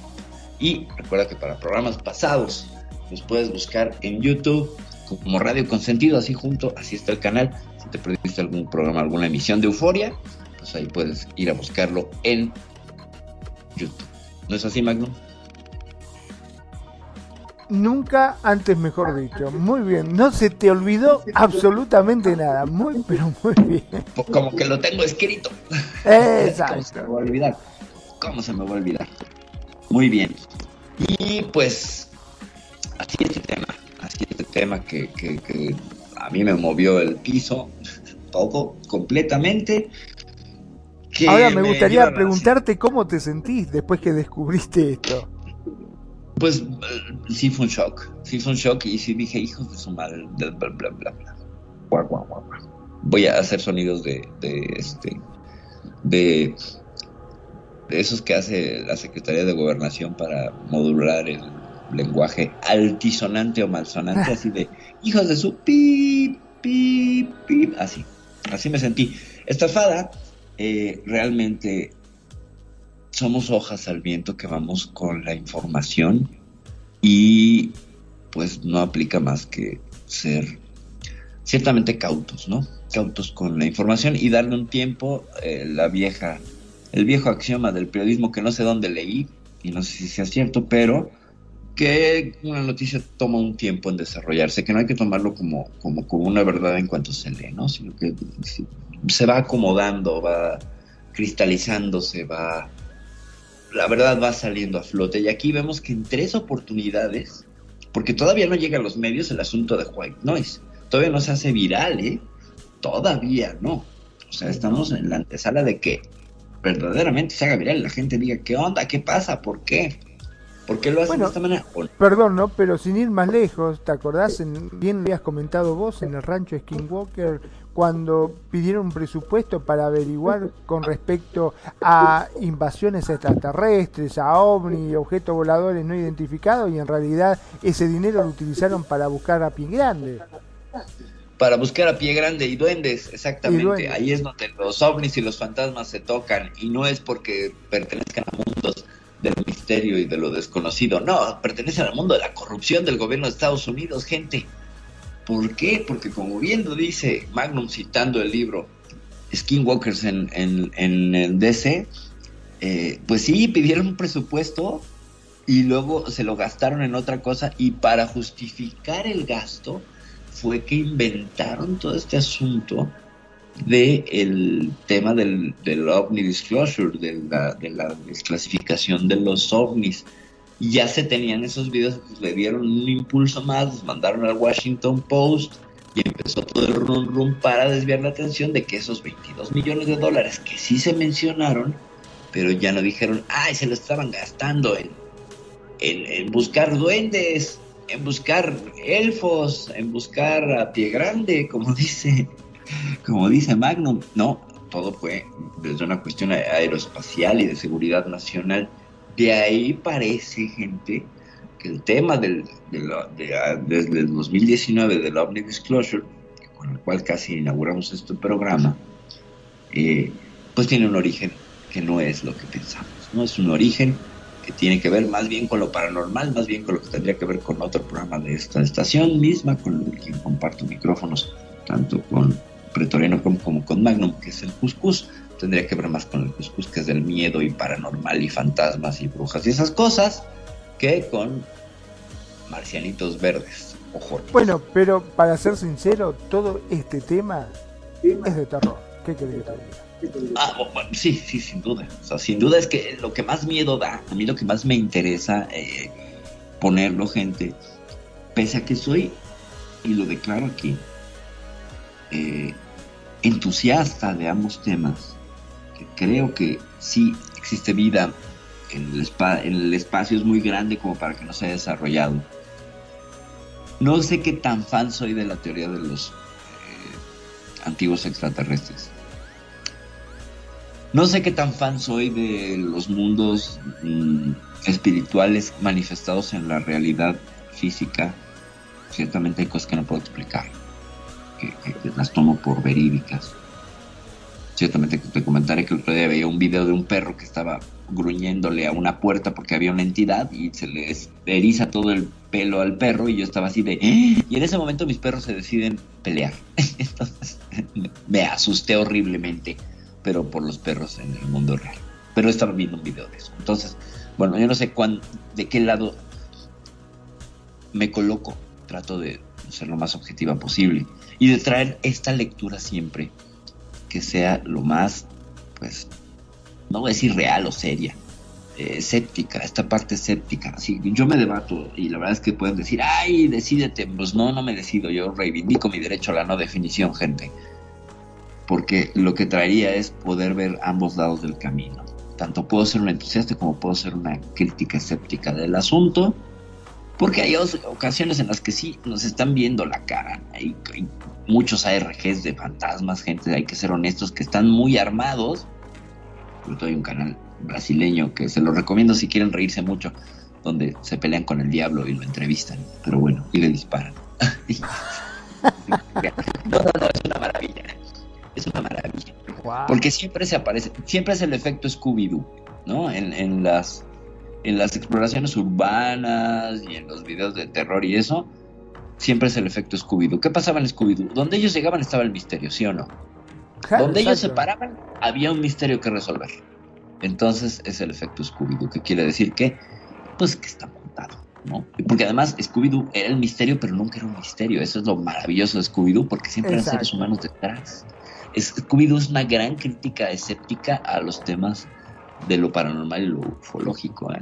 Y eso quiero dejárselos ahí. No crean que nada más es Scooby, Scrappy y, Shaggy, que son unos comelones y que pues todos todos este, siempre vimos con algunos ojos distintos a Daphne. Pero bueno, eh, no sé yo de qué lado col- colocarme, pero lo que sí quiero es tratar de, juntar información y compartírsela y que ustedes, pues por supuesto, público inteligente que nos escucha, tomen su, su mejor opinión. Sean ustedes los, los, lo- los jueces finalmente y que formen su criterio con la mayor cantidad de herramientas que se les pueden dar. Para eso es este programa, para que ustedes finalmente decidan cómo, cómo y de qué lado se colocan. Aquí no hacemos nunca eh, proselitismo pro alien ni pro escéptico. Más podríamos hacer una entrevista entre un alien y un escéptico y sería muy interesante. Qué importante esto, ¿eh? sacar un, una entrevista entre un alien y un escéptico. La verdad que es impresionante, pero sí hay un sinónimo en todo lo que estuviste comentando, es que es justamente cuando el gobierno quiere tapar algo, siempre inventa alguna otra cosa que llame la atención de la gente. ¿Te diste cuenta Correcto. vos de eso? Correcto, sí, sí, sí. O sea, siempre hay una tapadera, ¿no? Que, que puede linkear a actos humanos, actos humanos políticos, geopolíticos, de ingeniería social, de manipulación. Y ahí creo que sí, ese es un campo terriblemente misterioso y oscuro, que sucede, que es real y que lo estamos viendo y que ahí sí, pues por mucho que le hagan, ¿cómo se pueden quitar de encima? O sea, a ver, No han salido todavía los nombres de las compañías, o yo no he visto, de las compañías dueñas de los tanques de etileno y de esta cosa de acrilato. Y bueno, y se los digo ahorita porque lo tengo aquí. Es que no salió ningún medio todavía. No, o sea, sí hay medios, sí hay links y sí se ve el, el- el derrame y la nube y el, el- la quemazón que hicieron. Sí, sí hay fotos, sí hay imágenes. Incluso hay un artículo del Washington Post. Pero esta cuestión, primero que nada, del cloro de vinilo quemado, eso es lo que... O sea, imagínate, dentro de... estaba checando un video donde sale un químico de un canal de química que es muy interesante. Tengo ahí, por ahí lo, lo- lo veo de vez en cuando. Y él mencionaba que estuvo revisando hilos de Twitter y a, los, a sus maestros y todo, y decían que, pues si quemar este gas, que, bueno, este, este compuesto que de por sí es súper cancerígeno, era la mejor opción. Y resulta que sí. O sea, de los males el menor era ese. O sea, imagínate cuál era el peor mal. O sea, que es- esto fue una medida paliativa. Se descarrila Fue una, una medida desesperante, diría yo. y desesperante. Entonces deciden hacer una quema controlada. Es decir, abrir los, los, las válvulas de los carros tanque y quemarlo, controlando la salida del líquido. Eso es una quema controlada hasta donde el sentido común me lleva. Hasta que se agote y entonces ya no exista la posibilidad de una explosión, lo- la cual entonces sería un desastre terrible porque no tendría yo manera de controlar hacia dónde va el flujo de este, ni la cantidad de este, de este veneno. De alguna manera se entiende que esta quema controlada, pues bueno, ok, mira, voy a quemar esto que es un veneno horrible, pero ustedes allá se encargan de lavar las calles, de avisar a la gente con estas condiciones meteorológicas, de determinar hacia dónde va el viento, cuáles son los mantos freáticos y ríos que va a contaminar en el camino, bla, bla, bla, bla. A lo mejor ahí estaba Parravicini viendo, no un virus, pero sí un desastre ecológico, que también es como un virus, el virus somos nosotros, gente. Algo. La verdad que sí. Y para peor, eh, los gobiernos que no nos saben cuidar, por favor, es terrible No. esto. No, no saben Y- cuidar. Y sobre todo, ¿sabés cuál es el problema? Porque muchas veces los países subdesarrollados, como nos tildan a nosotros, ustedes son subdesarrollados, ¿qué van a saber? Ustedes no saben nada. Las potencias son las que verdaderamente tienen claras las cosas y saben lo que hacen. Y fíjate que no, tampoco lo saben. Son los que se mandan la No macana y tratan de, de solucionarlo como pueden. Solo hacen sus desastres más grandes y a nivel internacional. Exacto. Nosotros somos muy regionales, ¿no? Pero ellos sí la riegan a nivel internacional, ¿no? O sea, es una calabaza a nivel A nivel global también. Sí, eh, mira, afortunadamente no fue de proporciones, insisto, apocalípticas, pero por la cantidad y la mezcla de todos estos productos era una bomba de tiempo. O sea, sí iba a ser un pequeño Chernobyl, ¿eh? Si no hubiera si, si eso hubiera estallado, así todo, sí hubiéramos hablado de más de un estado evacuado. ¿eh? Y eso ya estamos hablando que es una locura.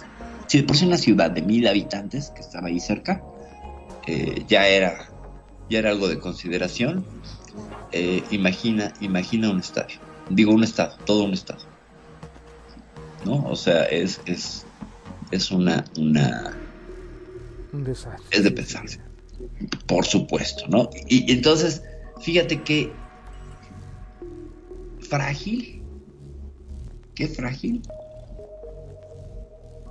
Y todos los días hay transporte de estos materiales. Qué frágil es la, la, la seguridad entonces, ¿no?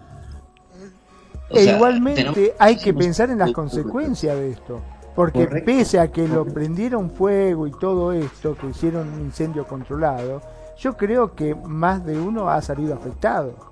Entonces después Correcto. con el tiempo van a empezar a aparecer casos, gente que muere en forma misteriosa, eh, deformaciones y vaya a saber cuántos problemas más, ¿no? Correcto. Correcto. Que indudablemente no van a decir que fue por esto. No, y, y- y por otro lado vamos a ver que tres días antes vieron un ser oscuro de ojos rojos que era Mothman, ¿sabes? Claro, que, que va a decir que ha sido poseído por una secta, seguramente, eh, o que hicieron Ah, sí, sí, sí. experimentos, o sea, cualquier cosa van a sacar. Y la gente va a decir, no, no, fíjate vos como el gobierno sabe.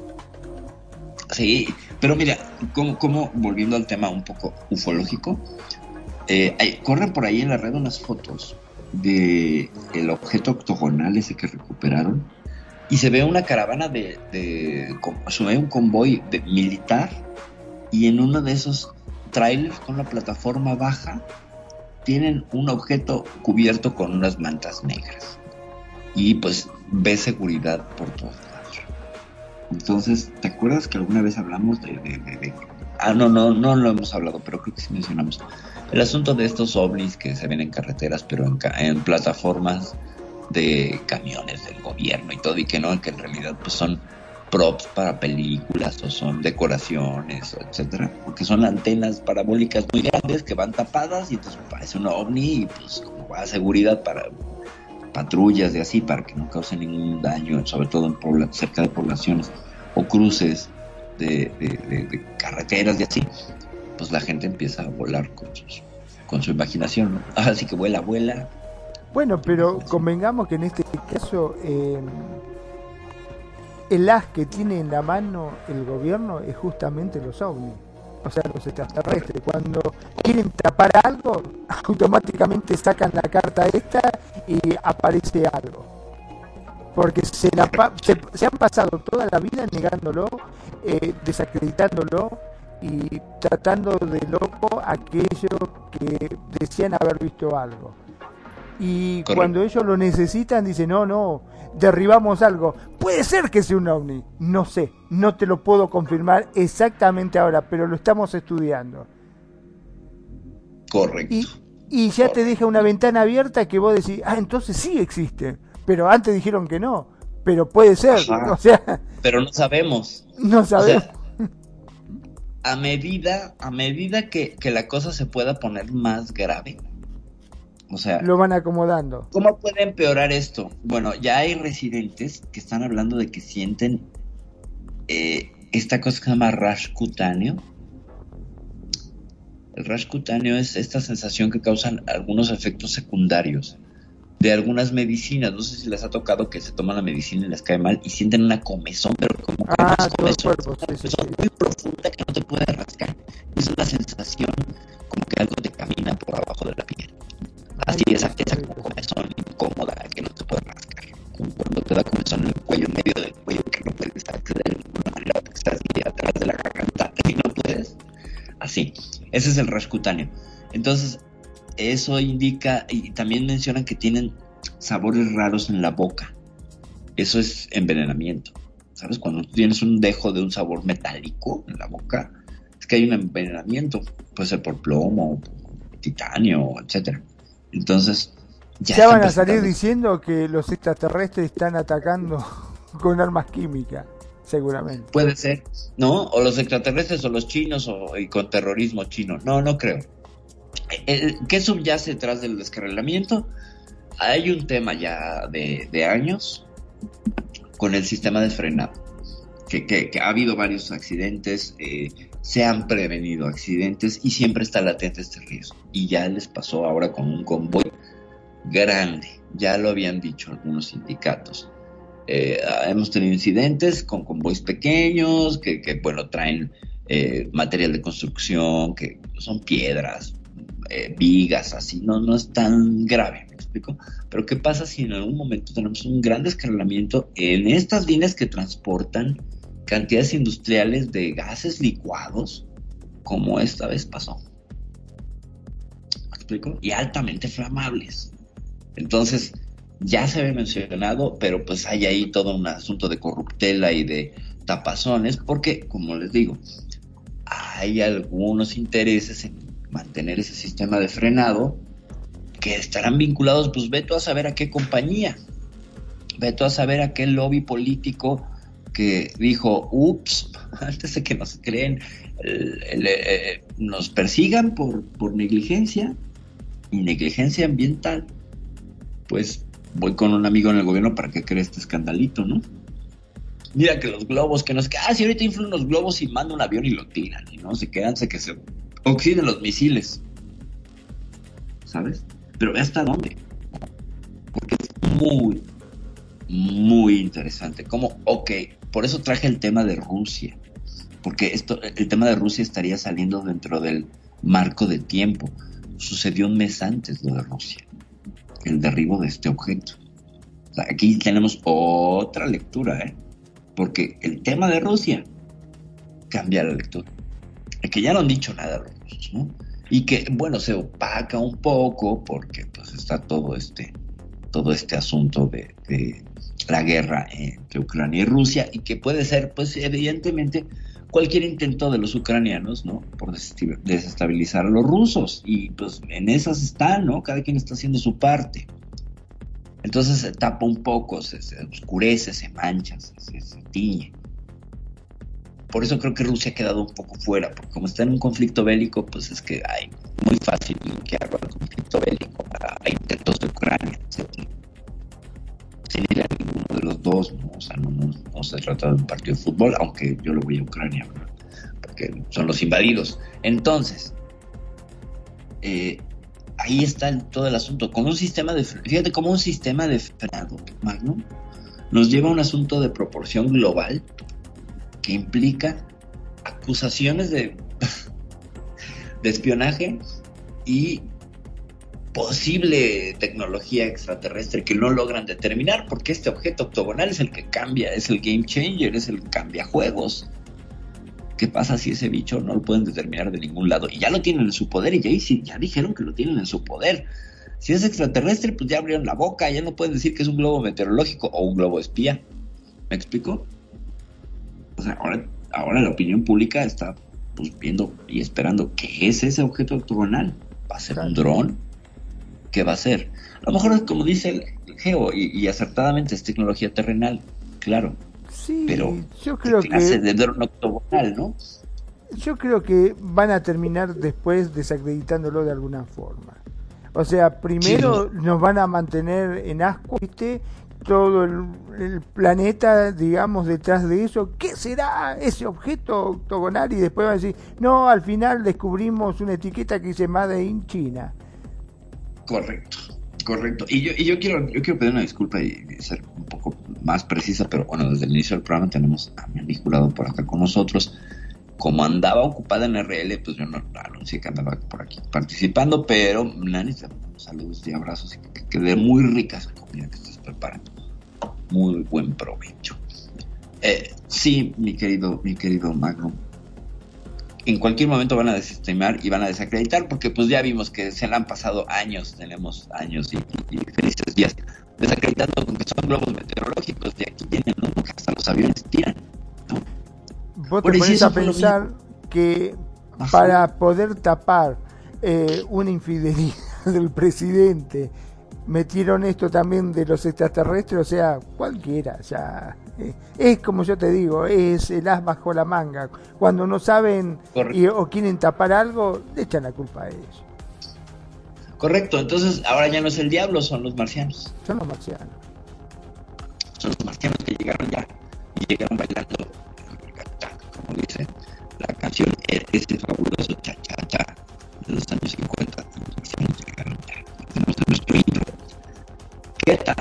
¿Qué tal? ¿Cómo, han cambiado los tiempos? ¿Cómo han cambiado las lecturas? ¿Y cómo se ha puesto interesante? Porque no deja de ser interesante la lectura de todo este asunto. ¿eh?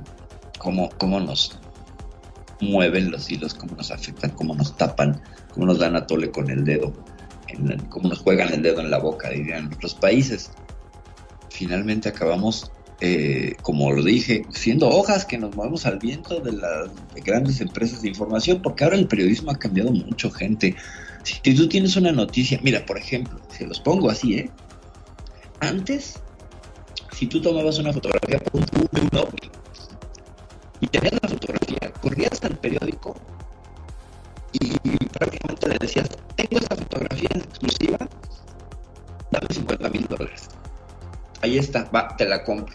Así a veces a ojos cerrados, ¿eh? Y ya la veían o mitad y mitad y te van 25 mil, a ver, déjame verla, ay, sí está buenísima y te van los otros 25 mil, ¿sabes?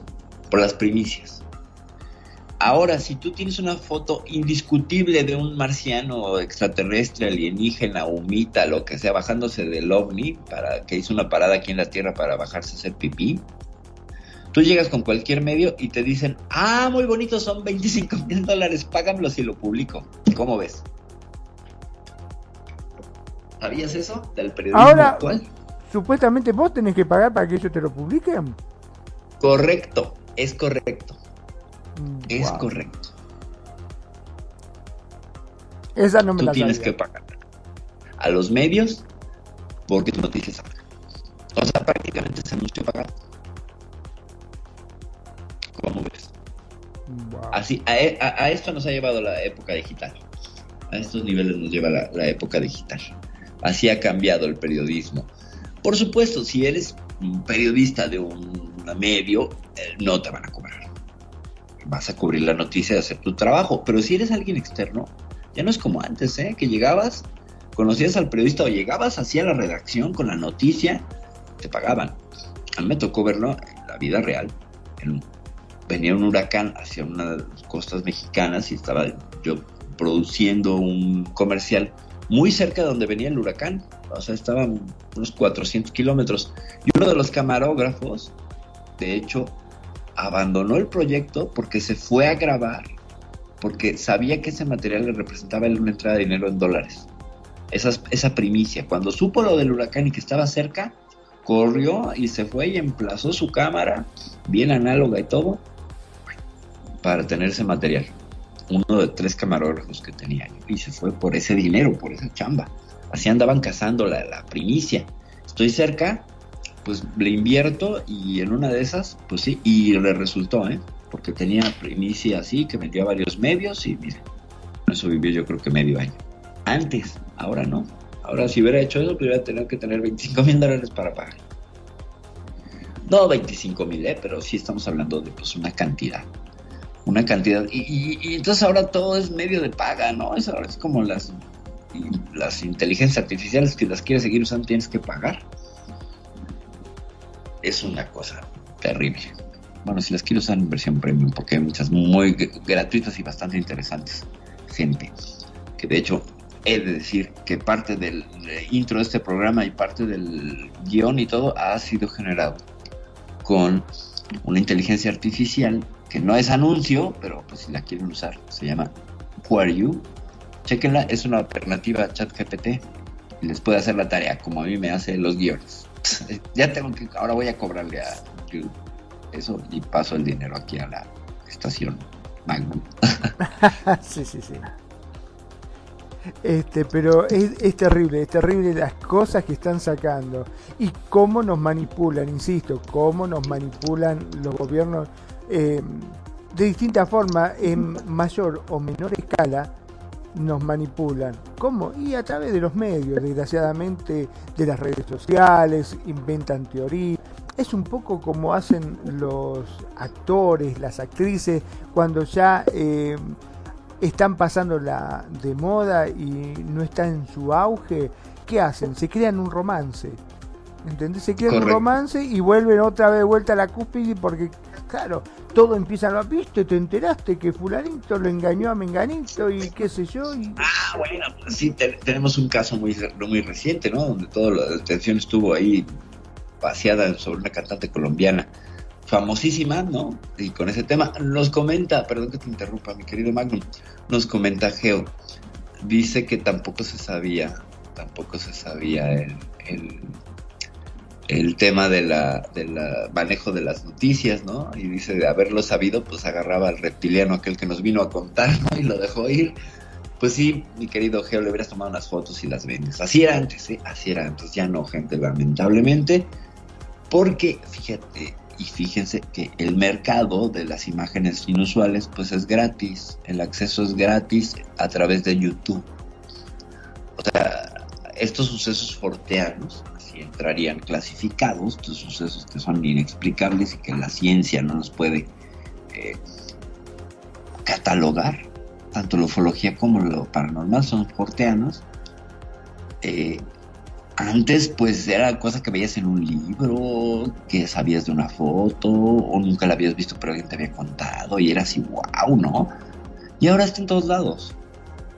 O sea, tú le pones a buscar YouTube y encuentras eh, fantasma real y encuentras 7000 videos de fantasma real, real, real, real, no falso, y ovni real, real, real, no generado con CGI, y todos resultan casi lo mismo. Algunos, algunos sí son inquietantes de ambos géneros, ¿no? Pero sí, y por aquí hace unos 10 minutos, antes que hiciera yo mi comentario de, de, la, de la IA, nos platicaba por acá Geo también del chat GPT. Sí, Geo, ese chat GPT, yo no lo he podido usar, como estoy en plataforma Mac, me dice que no, pero por eso uso yo el otro que se llama Who Are You, que bueno, luego me ando peleando y te responde y es muy interesante, porque le dices, esa información está incorrecta, disculpa, me estoy aprendiendo, te dice. Es como platicar con un bot. Aquí en Second hay varios bots con los que ustedes pueden platicar. Ya les conté en alguna ocasión que me peleé con un bot pensando que era una persona y estuve como 10 minutos enganchada ahí peleándome con una inteligencia artificial. ¿Cómo ves, Mike? Está buenísimo eso de pelearse, claro. pele- te peleas con un bot. Sí. Me peleé con un bot, les cuento la anécdota. Miren, llegué a una región, estaba buscando comprar no sé qué objeto y entonces fui al marketplace y del market me mandó al, al a- aquí hizo el objeto aquí en InWorld y entonces pues llegué aquí y me salió el anuncio ese de te quieres unir al grupo. Bueno, no pasa nada, le dije que no. Y otra vez me salió el greeter de no sé qué, o sea, este es el saludador de esta tierra y era no sé qué, y otra vez.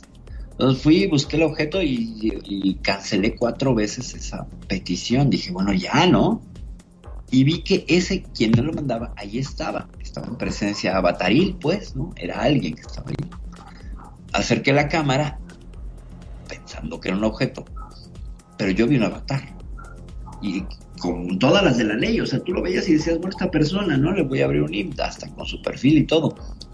Entonces me teleporto fuera del lugar a otro sitio y me siguen llegando las peticiones. Entonces ya le abro directamente, como tenía abierto su perfil, le abro un IMT y le dije, oye, no me interesa, te voy a bloquear, no me interesa estar recibiendo tu, tu, tu- tu grupo, no lo quiero. No, pero es que deberías de ver todas las ofertas que tenemos, que no sé qué. Era una respuesta autogenerada. Y entonces le digo, no me interesan tus ofertas, pero no te enojes, me decía. Yo dije, "Pues, es una persona. No, Ah. estaba programado. Wow. Y ahí me tienes 10 minutos diciendo, largo, ya te voy a bloquear y no sé qué. Y todavía me decía, no te preocupes, aunque me bloquees, ya tengo tu, este, ya tengo tu, tu número y puedo seguirte con otros alters. Y yo dije, pues me estás amenazando. Me dice, no, es que para eso estoy programado, para un servicio al cliente. Y yo dije, "Mi servicio es acoso al cliente. Luego vi a quién pertenecía el objeto y sí le escribí y le dije, oye, eh, pues no está padre tu bot, ¿no? no le puse, me estuve peleando como una estúpida, pero eh, dije, no está padre que estén acosando. Pero sí, sí fueron unos 10 minutos donde era, ya, por favor, deja de mandarme esa invitación. No, no, no, pero es que tienes que ver todos los beneficios. Y yo no entendía que era un bot, ¿sabes? Una inteligencia artificial. Y esto hace como tres años. ¿eh? Imagínate, ahora han de estar mucho mejores. Que bueno, en ese sentido, ya hablando de cuestiones de, de tecnología, pues ya puedes programar incluso una pareja virtual como un avatar, muchas páginas y tener una relación. Tú le, le- le- le cargas hasta el carácter, el- el- la personalidad, su background y te va a responder en voz eh, con esas características. Así que, pues, muchachos y muchachas en Second Life no se crean que si esa pareja no los quiere, pues se pueden ir a buscar en otros mundos este, alternativas a su pareja tóxica y también le pueden poner un nivel de toxicidad que es gradual. sí, esta trae su toxicidad, dice. Wow. Dicen este, el nivel de, de- Tan real de que asusta, enojo. dijo. Tan, tan real que asusta, exactamente. Tan real que. No, y le puedes cargar la foto que quieras. Entonces, si quieres seguirte peleando con tu ex pareja, ahí tienes la oportunidad de pelearte y hacer un poco de silla vacía. Pero bueno, ya son conceptos para otro programa. Que no sale de, de nuestro, de nuestra. Pensar que cuando entramos a Second Life, lo que primero te decían, para saber si es verdad o no, pedile vos. ¿Te acordás? Ajá, correcto. Pero ahora ya los bots te hablan, así que, que no Correcto. podés. Correcto, correcto. Sí, no, y ahora incluso te la puedes pedir voz y te pueden traer programada una voz y ya te contesta. No me ha tocado, ¿no? Pero pues por ahí podría ser. Ya, ya, ya, la tecnología está avanzando así verdaderamente a pasos agigantados. No sé si en el sentido correcto o no, porque vemos que con toda esta tecnología y con todo, pues las pifias humanas siguen siendo de proporciones globales. Bueno, si hay gente que se casa con el perro, con el muñeco. Con la waifu. Sí, bueno, aquí se casan entre muñecos también, ¿verdad? Hay que reconocerlo. Todos hemos pasado por ahí. Bueno, yo no todavía, pero sigo virgen en ese sentido. No he, no he pasado por el partner y Pero la en cualquier momento te vas a casar con una inteligencia artificial. Probablemente. No, si, si, si una inteligencia se casa conmigo, no es tan inteligente, Magnum. Lo siento. No picaría. Soy como el test de Turing, ¿sabes? Soy como el test de Turing para determinar si es, si es inteligente o no. A ver, cásense con perfiles. Si se casan, no, no son inteligentes. Así que échenme al chat GPT, ¿dónde estás? Bueno, ya. Este, vamos a ponernos serios. Magnum, en la recta final ya del programa, pues haciendo un resumen, Magnum, ¿cómo ves? Tú cuando empezaste a ver el derribo de objetos y todo, ¿pensabas que iba a llegar? No, no, jamás. Eh, nunca nunca me hubiese imaginado que podía haber sido una cosa por el estilo. ¿Sabes por qué? Porque no salió en ningún medio el tema este del, del descarrilamiento de tren. En ningún- lado salió. Ahora, vos fijate cómo cuando quieren tapar las cosas la tapan de tal forma que vos nunca te vas a enterar, ¿no? Nunca. Decir que gracias a Dios están los medios este, que son los no oficiales, o como lo llaman también la prensa amarillista, que se mete por todos lados y averiguan cosas que si no jamás te hubieses enterado. Ciertamente, o las prensas alternativas, ¿no? Claro. Pero, a ver, es que aquí hay, hay que hacer un paréntesis y, y sí compete a las facultades del programa. Todos los meses hay un meteorito que nos va a matar dentro de 200 años, O que dentro pasaba de cerca. un sí. millón de años, ¿no? Que pasa cerca de la Tierra. Uno Eh, verde, los- ¿te acordás? Sí, sí, sí, sí, sí, ya lo platicamos de los, de los objetos, de los niños, ¿no? Los objetos cercanos a la Tierra. Todos los meses les queda un asteroide de no sé qué tamaño va a pasar cerca de la Tierra. Y cuando ves cerca es así, ah, pasará a dos distancias entre la Tierra y la Luna. Bueno, en términos cósmicos eso es muy cerca, pero ya en proporción humana, pues es muy lejos, ¿no? O sea, 36 mil kilómetros, pues no es que me preocupe mucho. Eh, pero cada semana ponen esto. O qué pasó con el fabuloso parón del núcleo de la Tierra, ¿no? Se paró el núcleo de la Tierra, ya vamos a salir volando al espacio Y finalmente. gira todos para el otro lado. gira para el otro lado, ahora nos vamos a torcer y el agua de los excusados girará para el otro lado. No lo sé, no. O sea, un montón de desinformación. Sí, ciertamente, estamos agobiados por la desinformación porque muchos medios amarillistas no ahondan en la información. Hay un montón de lugares y ni siquiera son, son clickbaits, yo creo, lo hacen por, por obtener visitas, eh, donde medios deportivos, fíjense que buscando información sobre este programa, resúmenes de White Noise, vi tres páginas deportivas que eran las que me daban el resumen de la película, dije, no, esto no está bien, tengo que ir a unas páginas especializadas sobre cine, sobre series. No le voy a hacer caso al periódico Record, ¿no? No, por supuesto que no. Eso es para una opinión deportiva. Por muy buenas que sean sus plumas en el tema de entretenimiento, el mismo medio a mí me hace desconfiar. Digo, no, eso no está bien. Pero volviendo al punto, eh, vemos cómo eh, hay un, una tendencia al miedo en los medios a que algo nos va a pasar. Que si no está un supervolcán a punto de hacer erupción, ah, pero puede hacer erupción dentro de los siguientes 75 mil años. Claro, dentro de las escalas del tiempo esto es muy pronto, ¿no? O sea, falta esa, esa precisión. O las IAS nos van a quitar los el trabajo. O etcétera. Entonces, bueno, por todos lados siempre es un desastre y ya perdimos y ya, bueno, ya mejor fuéramos a otro planeta, ¿no?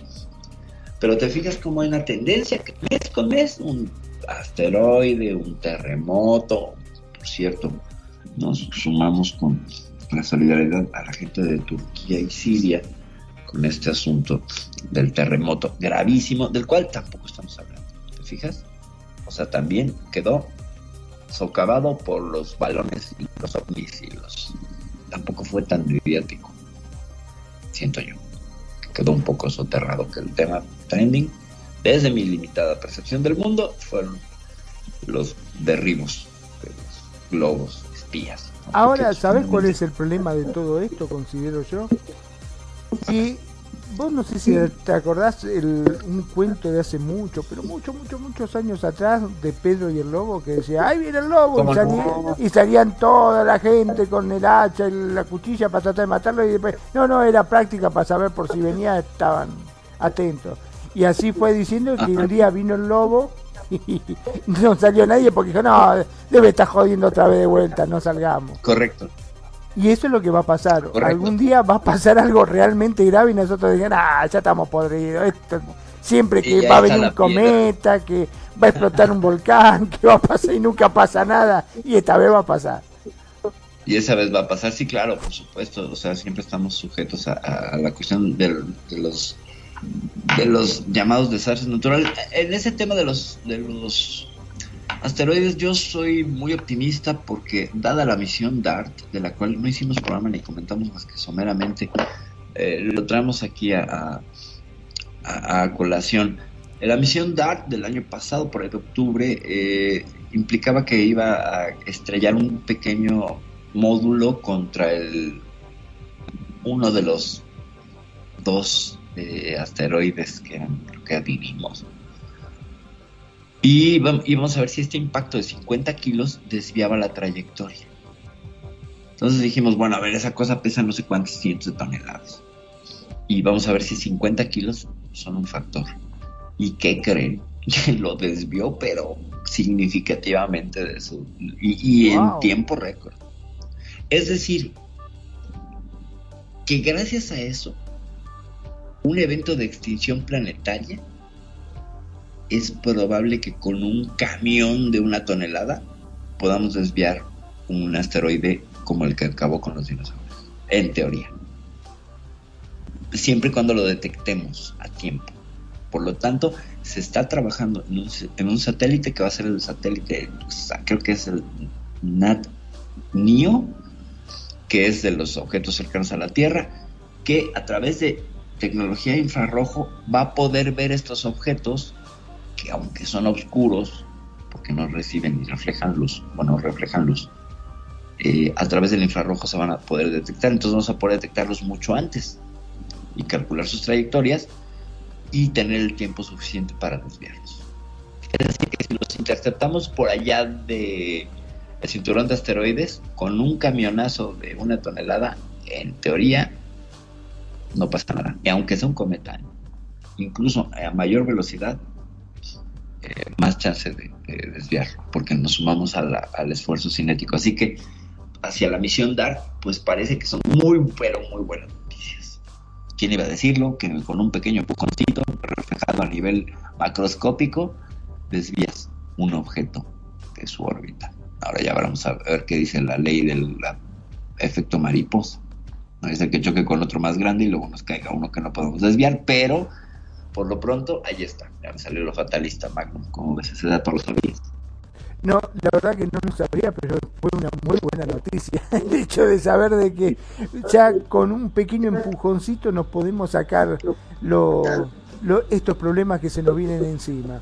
Pero, insisto, eh, yo creo que van a tener que aflojar un poco con esta mentira que nos vienen haciéndonos comer este, durante tanto Sí. tiempo, porque va a llegar un momento que vamos a quedar tan descreídos que va a decir, che, es cierto, bien, ah, debe estar photoshopeado, pero no lo ves que está ahí, y es un globo.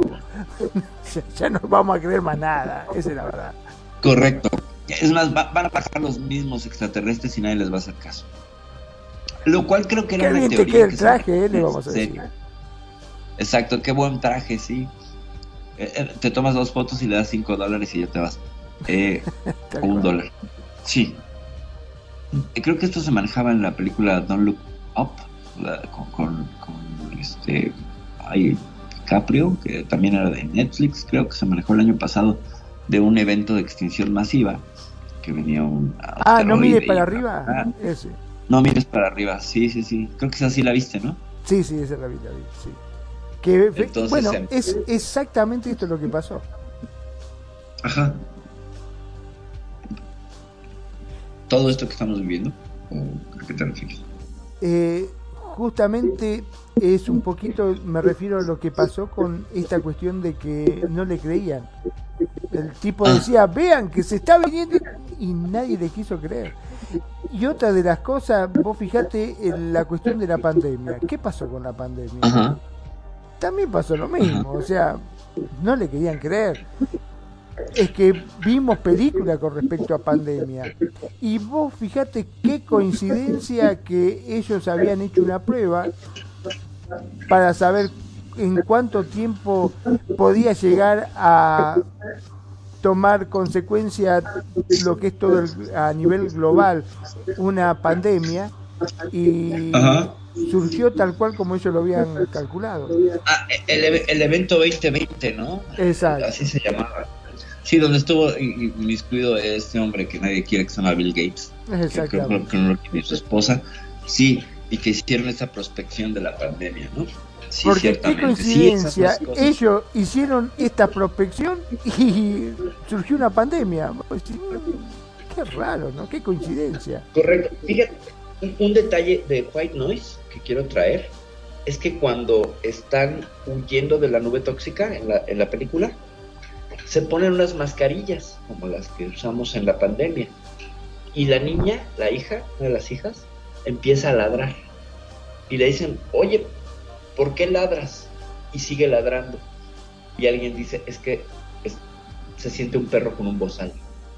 Y esto estuvo escrito en 1984, mano. Wow. O sea, te remite algo, te recuerda algo, ¿sabes? Es muy fuerte esta, esta, esta referencia. Y está llena de detalles así, güey, no es- de veras que te vaya a verla, eso, no, no la he visto, pero lo que he leído, voy corriendo a verla en cuanto se pueda, para hacerles una opinión más sólida, yo que la semana que entra, porque sí se me antoja, muchísimo. Y no es que Netflix o ChatGPT nos pague, este, deberían, ¿verdad? Pero estamos haciendo promoción de nada. El punto es que vemos cómo en los medios y medios de paga está la clave para entender la realidad. Qué terrible. Lo que acabo de decir, qué terrible. Qué capitalista son. Capitalismo tardío. Y andás a ver ¿Cómo si esta inteligencia artificial, esta cosa que se está utilizando ahora tanto, no tuvo algo que ver con todo esto, ¿no? Que haya venido, che, se descarriló un tren, ¿qué hacemos? Y le dijo, mira, hay una película. Correcto, correcto, correcto. Hay una película que tiene, sí, pones esta, esta película ya puedes justificar, aunque sería al revés, ¿no? Se descargó un tren. Es que la película dice, porque digo que sale Reagan y Gorbachev hablando de que hay una como muchos avistamientos de ovnis y que no saben qué hacer. Y esto se retoma un poco de un discurso real de Ronald Reagan, que fue a las Naciones Unidas justamente donde Reagan ve que traía esta cosa de la guerra de las galaxias, ese proyecto, ese programa. Bueno, este hombre republicano y todo, dentro de las pocas cosas aplaudibles fue lo que dijo en ese, en ese discurso. Él mencionó que qué pasaría en este tema de, bueno, somos enemigos aquí en la Tierra, soviéticos, norteamericanos, tenemos este pleito. ¿Qué pasaría si llega una amenaza exterior? vamos a seguirnos peleando, nos vamos a unir. Puso esa, esa ejemplo que viene de la película Enemigo Mío, la pueden ver también de los 80, buenísima, pero lo puso a nivel político y geopolítico. Y me parece súper acertado. Entonces, de ese discurso me imagino que retoman en el libro, porque fue por ahí del 83, y el libro se escribió en el 85, o sea que sí, sí macha. Eh, sale, sale, sale hablando y diciendo dentro de White Noise que, que hay ovnis y no sé qué. Entonces la familia dice, es que los medios están hablando de los ovnis y nadie está hablando de lo que pasó aquí. ¿Te recuerda algo? Y eso lo dicen en la película. Eso lo dicen en White Noise. Wow. Para que vean que no sé si era predicción, si era profecía, ya no sé. Ya no sé ni cómo catalogarlo. La verdad es que me encuentro patidifusa en este tema. Magno. Sí, a veces también eh, te deja pensando, ¿no? El tema de que... Magno creo no- que se fue. Ay, perdón, perdón, perdón. Ahora sí, como siempre hablando con el micrófono apagado. Ay, Dios santo. Ok, tranquilo, tranquilo. Este decía de que te deja pensando. ¿No será cosa de que a veces eh, para preparar el terreno, como bien una vez dijiste, ¿no? Con respecto a los alienígenas y a todo esto, para saber eh, cómo toma la gente, cómo reacciona ante una circunstancia determinada, hacer una película y ver qué es lo que pasa? Claro, claro, pues es que eso es ingeniería social. Justamente es como un focus group, así se llama, focus group. Eh, nada más que ahora sí a nivel planetario. Tú quieres saber la opinión o la reacción de las personas de- dependiendo de un tema y entonces los expones a, una, a un producto o a un video y les pides su opinión. Aquí no te piden opinión, pero ya te pueden medir porque pues, tenemos redes sociales y nos encanta vertir nuestras emociones y nuestras opiniones en un lugar donde el gobierno ya no tiene que hacer censos ni venir a tu Claro. ¿qué van a hacer si lo Con tienen todo servido? Correcto. ¿no? Entonces, fíjate cómo les facilitamos las cosas. Entonces, pues sí, por supuesto, para ver cómo vamos a reaccionar ante tal o cual evento, pues ya lo sueltan y tienen su forma de medirlo. Por ahí hay teorías, gente, que dice que este mundo virtual donde nos estamos moviendo, pues es un experimento de la CIA, es un experimento de ingeniería social. ¿Quién sabe? Yo no sé. Ya sería demasiado. Bueno, lo que sí te puedo llegar a decir que acá en Second Life hay mucha ropa que después eh, aparece en la vida real. Correcto. Hay correcto. moda, hay cosas que vos lo mirás y dices, wow, qué buena que está ese pantalón, mirá qué buena que está esa camisa, esa remera, esa cosa. Y después, milagrosamente o mágicamente aparece en tu RL. aparece en la vida real. Correcto, sin ser, sin ser los Simpson, pero pues estarían, estaríamos siendo una suerte de laboratorio para mercadológico. Ahí sí lo creo muy plausible, mucho, muy plausible, que esté en cuanto a tendencias de, mar- de marketing y de estudios de mercado, siendo una herramienta muy poderosa donde puedes hacer una simulación gratuita de Claro. cómo funciona. Vos imaginate las grandes empresas, la cantidad de plata que invierten en justamente hacer estos proyectos, cuando acá lo tienen gratis. Claro, claro, aquí no tienes que gastar mucho dinero. Te sale, te sale, te sale muy barato. Lo ponen, lo mandan y de acuerdo a la aceptación de la gente, y si le gusta o no le gusta, dice, ah, mira, sí, valió la pena, vamos a implementarlo. Correcto, es correcto. Así que, pues, no sabemos si estamos siendo parte de un experimento social aquí con los avatares. A lo mejor sí, a lo mejor sí, muy probablemente. ¿Qué tal? Bueno, y ya para despedirnos, porque ya estamos casi por cerrar, yo quiero invitarles, gente, si pueden darse una vuelta aquí a las instalaciones de, de Radio Consentido, eh, para que visiten las maravillosas y geniales escenografías, stage estudios personalizados que tenemos, temáticos por programa. Ahora estamos en el de Euforia, que es una especie de área 51 que tiene secretos y cosas. Dense una vuelta, está increíble, de verdad que está increíble. La segunda vez que lo visito yo, obviamente. Y todavía no termino de ver todos sus secretos porque está lleno de secretos, de detalles y de cosas. La constructora es Nani y también pues Man mete por ahí parte de su, de su tiempo y su talento en esta en este esfuerzo. Yo quiero agradecerles tanto a Nani como a Man pues este esfuerzo. Dense una vuelta, gente, si no, pues échenle un ojo a las fotos que estaríamos publicando en el video de YouTube. Ya con esto le paso la palabra a Magnum para que se vaya despidiendo. Magnum. Bueno, como siempre ha sido un gusto, un placer enorme estar en este programa en la cual vos fijate cómo de a poquito vamos develando juntos, porque esto es lo importante. No es que te digan cómo pensar, sino que te dan la información y que vos saques tu propia conclusión.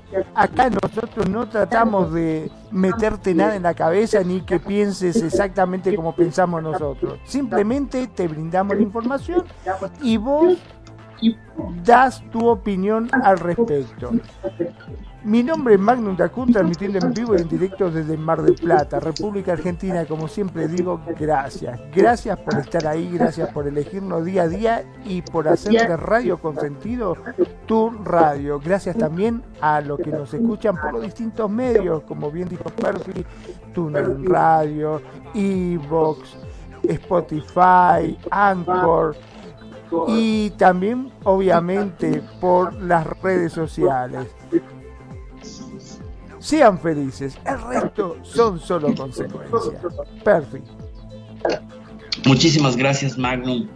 Magnum Dacun, director de esta estación y también por supuesto el mago y el encargado de la cuestión técnica para que este programa llegue a todos ustedes.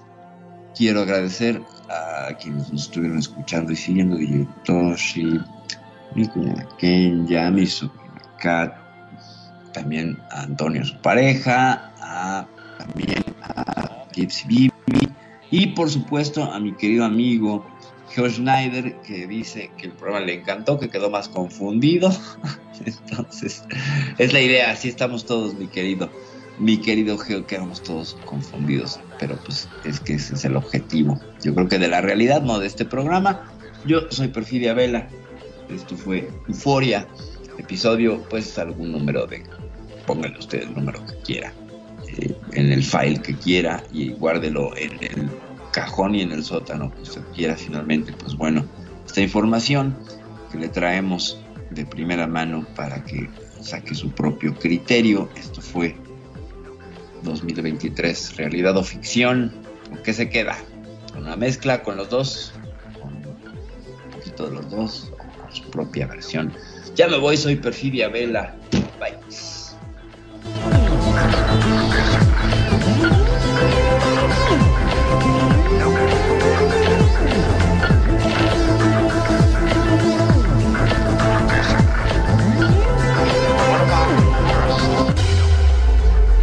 La buena música. Solo la puedes escuchar por aquí. Radio Consentido, consintiendo tus oídos. Tu mejor opción en radio por Second Life.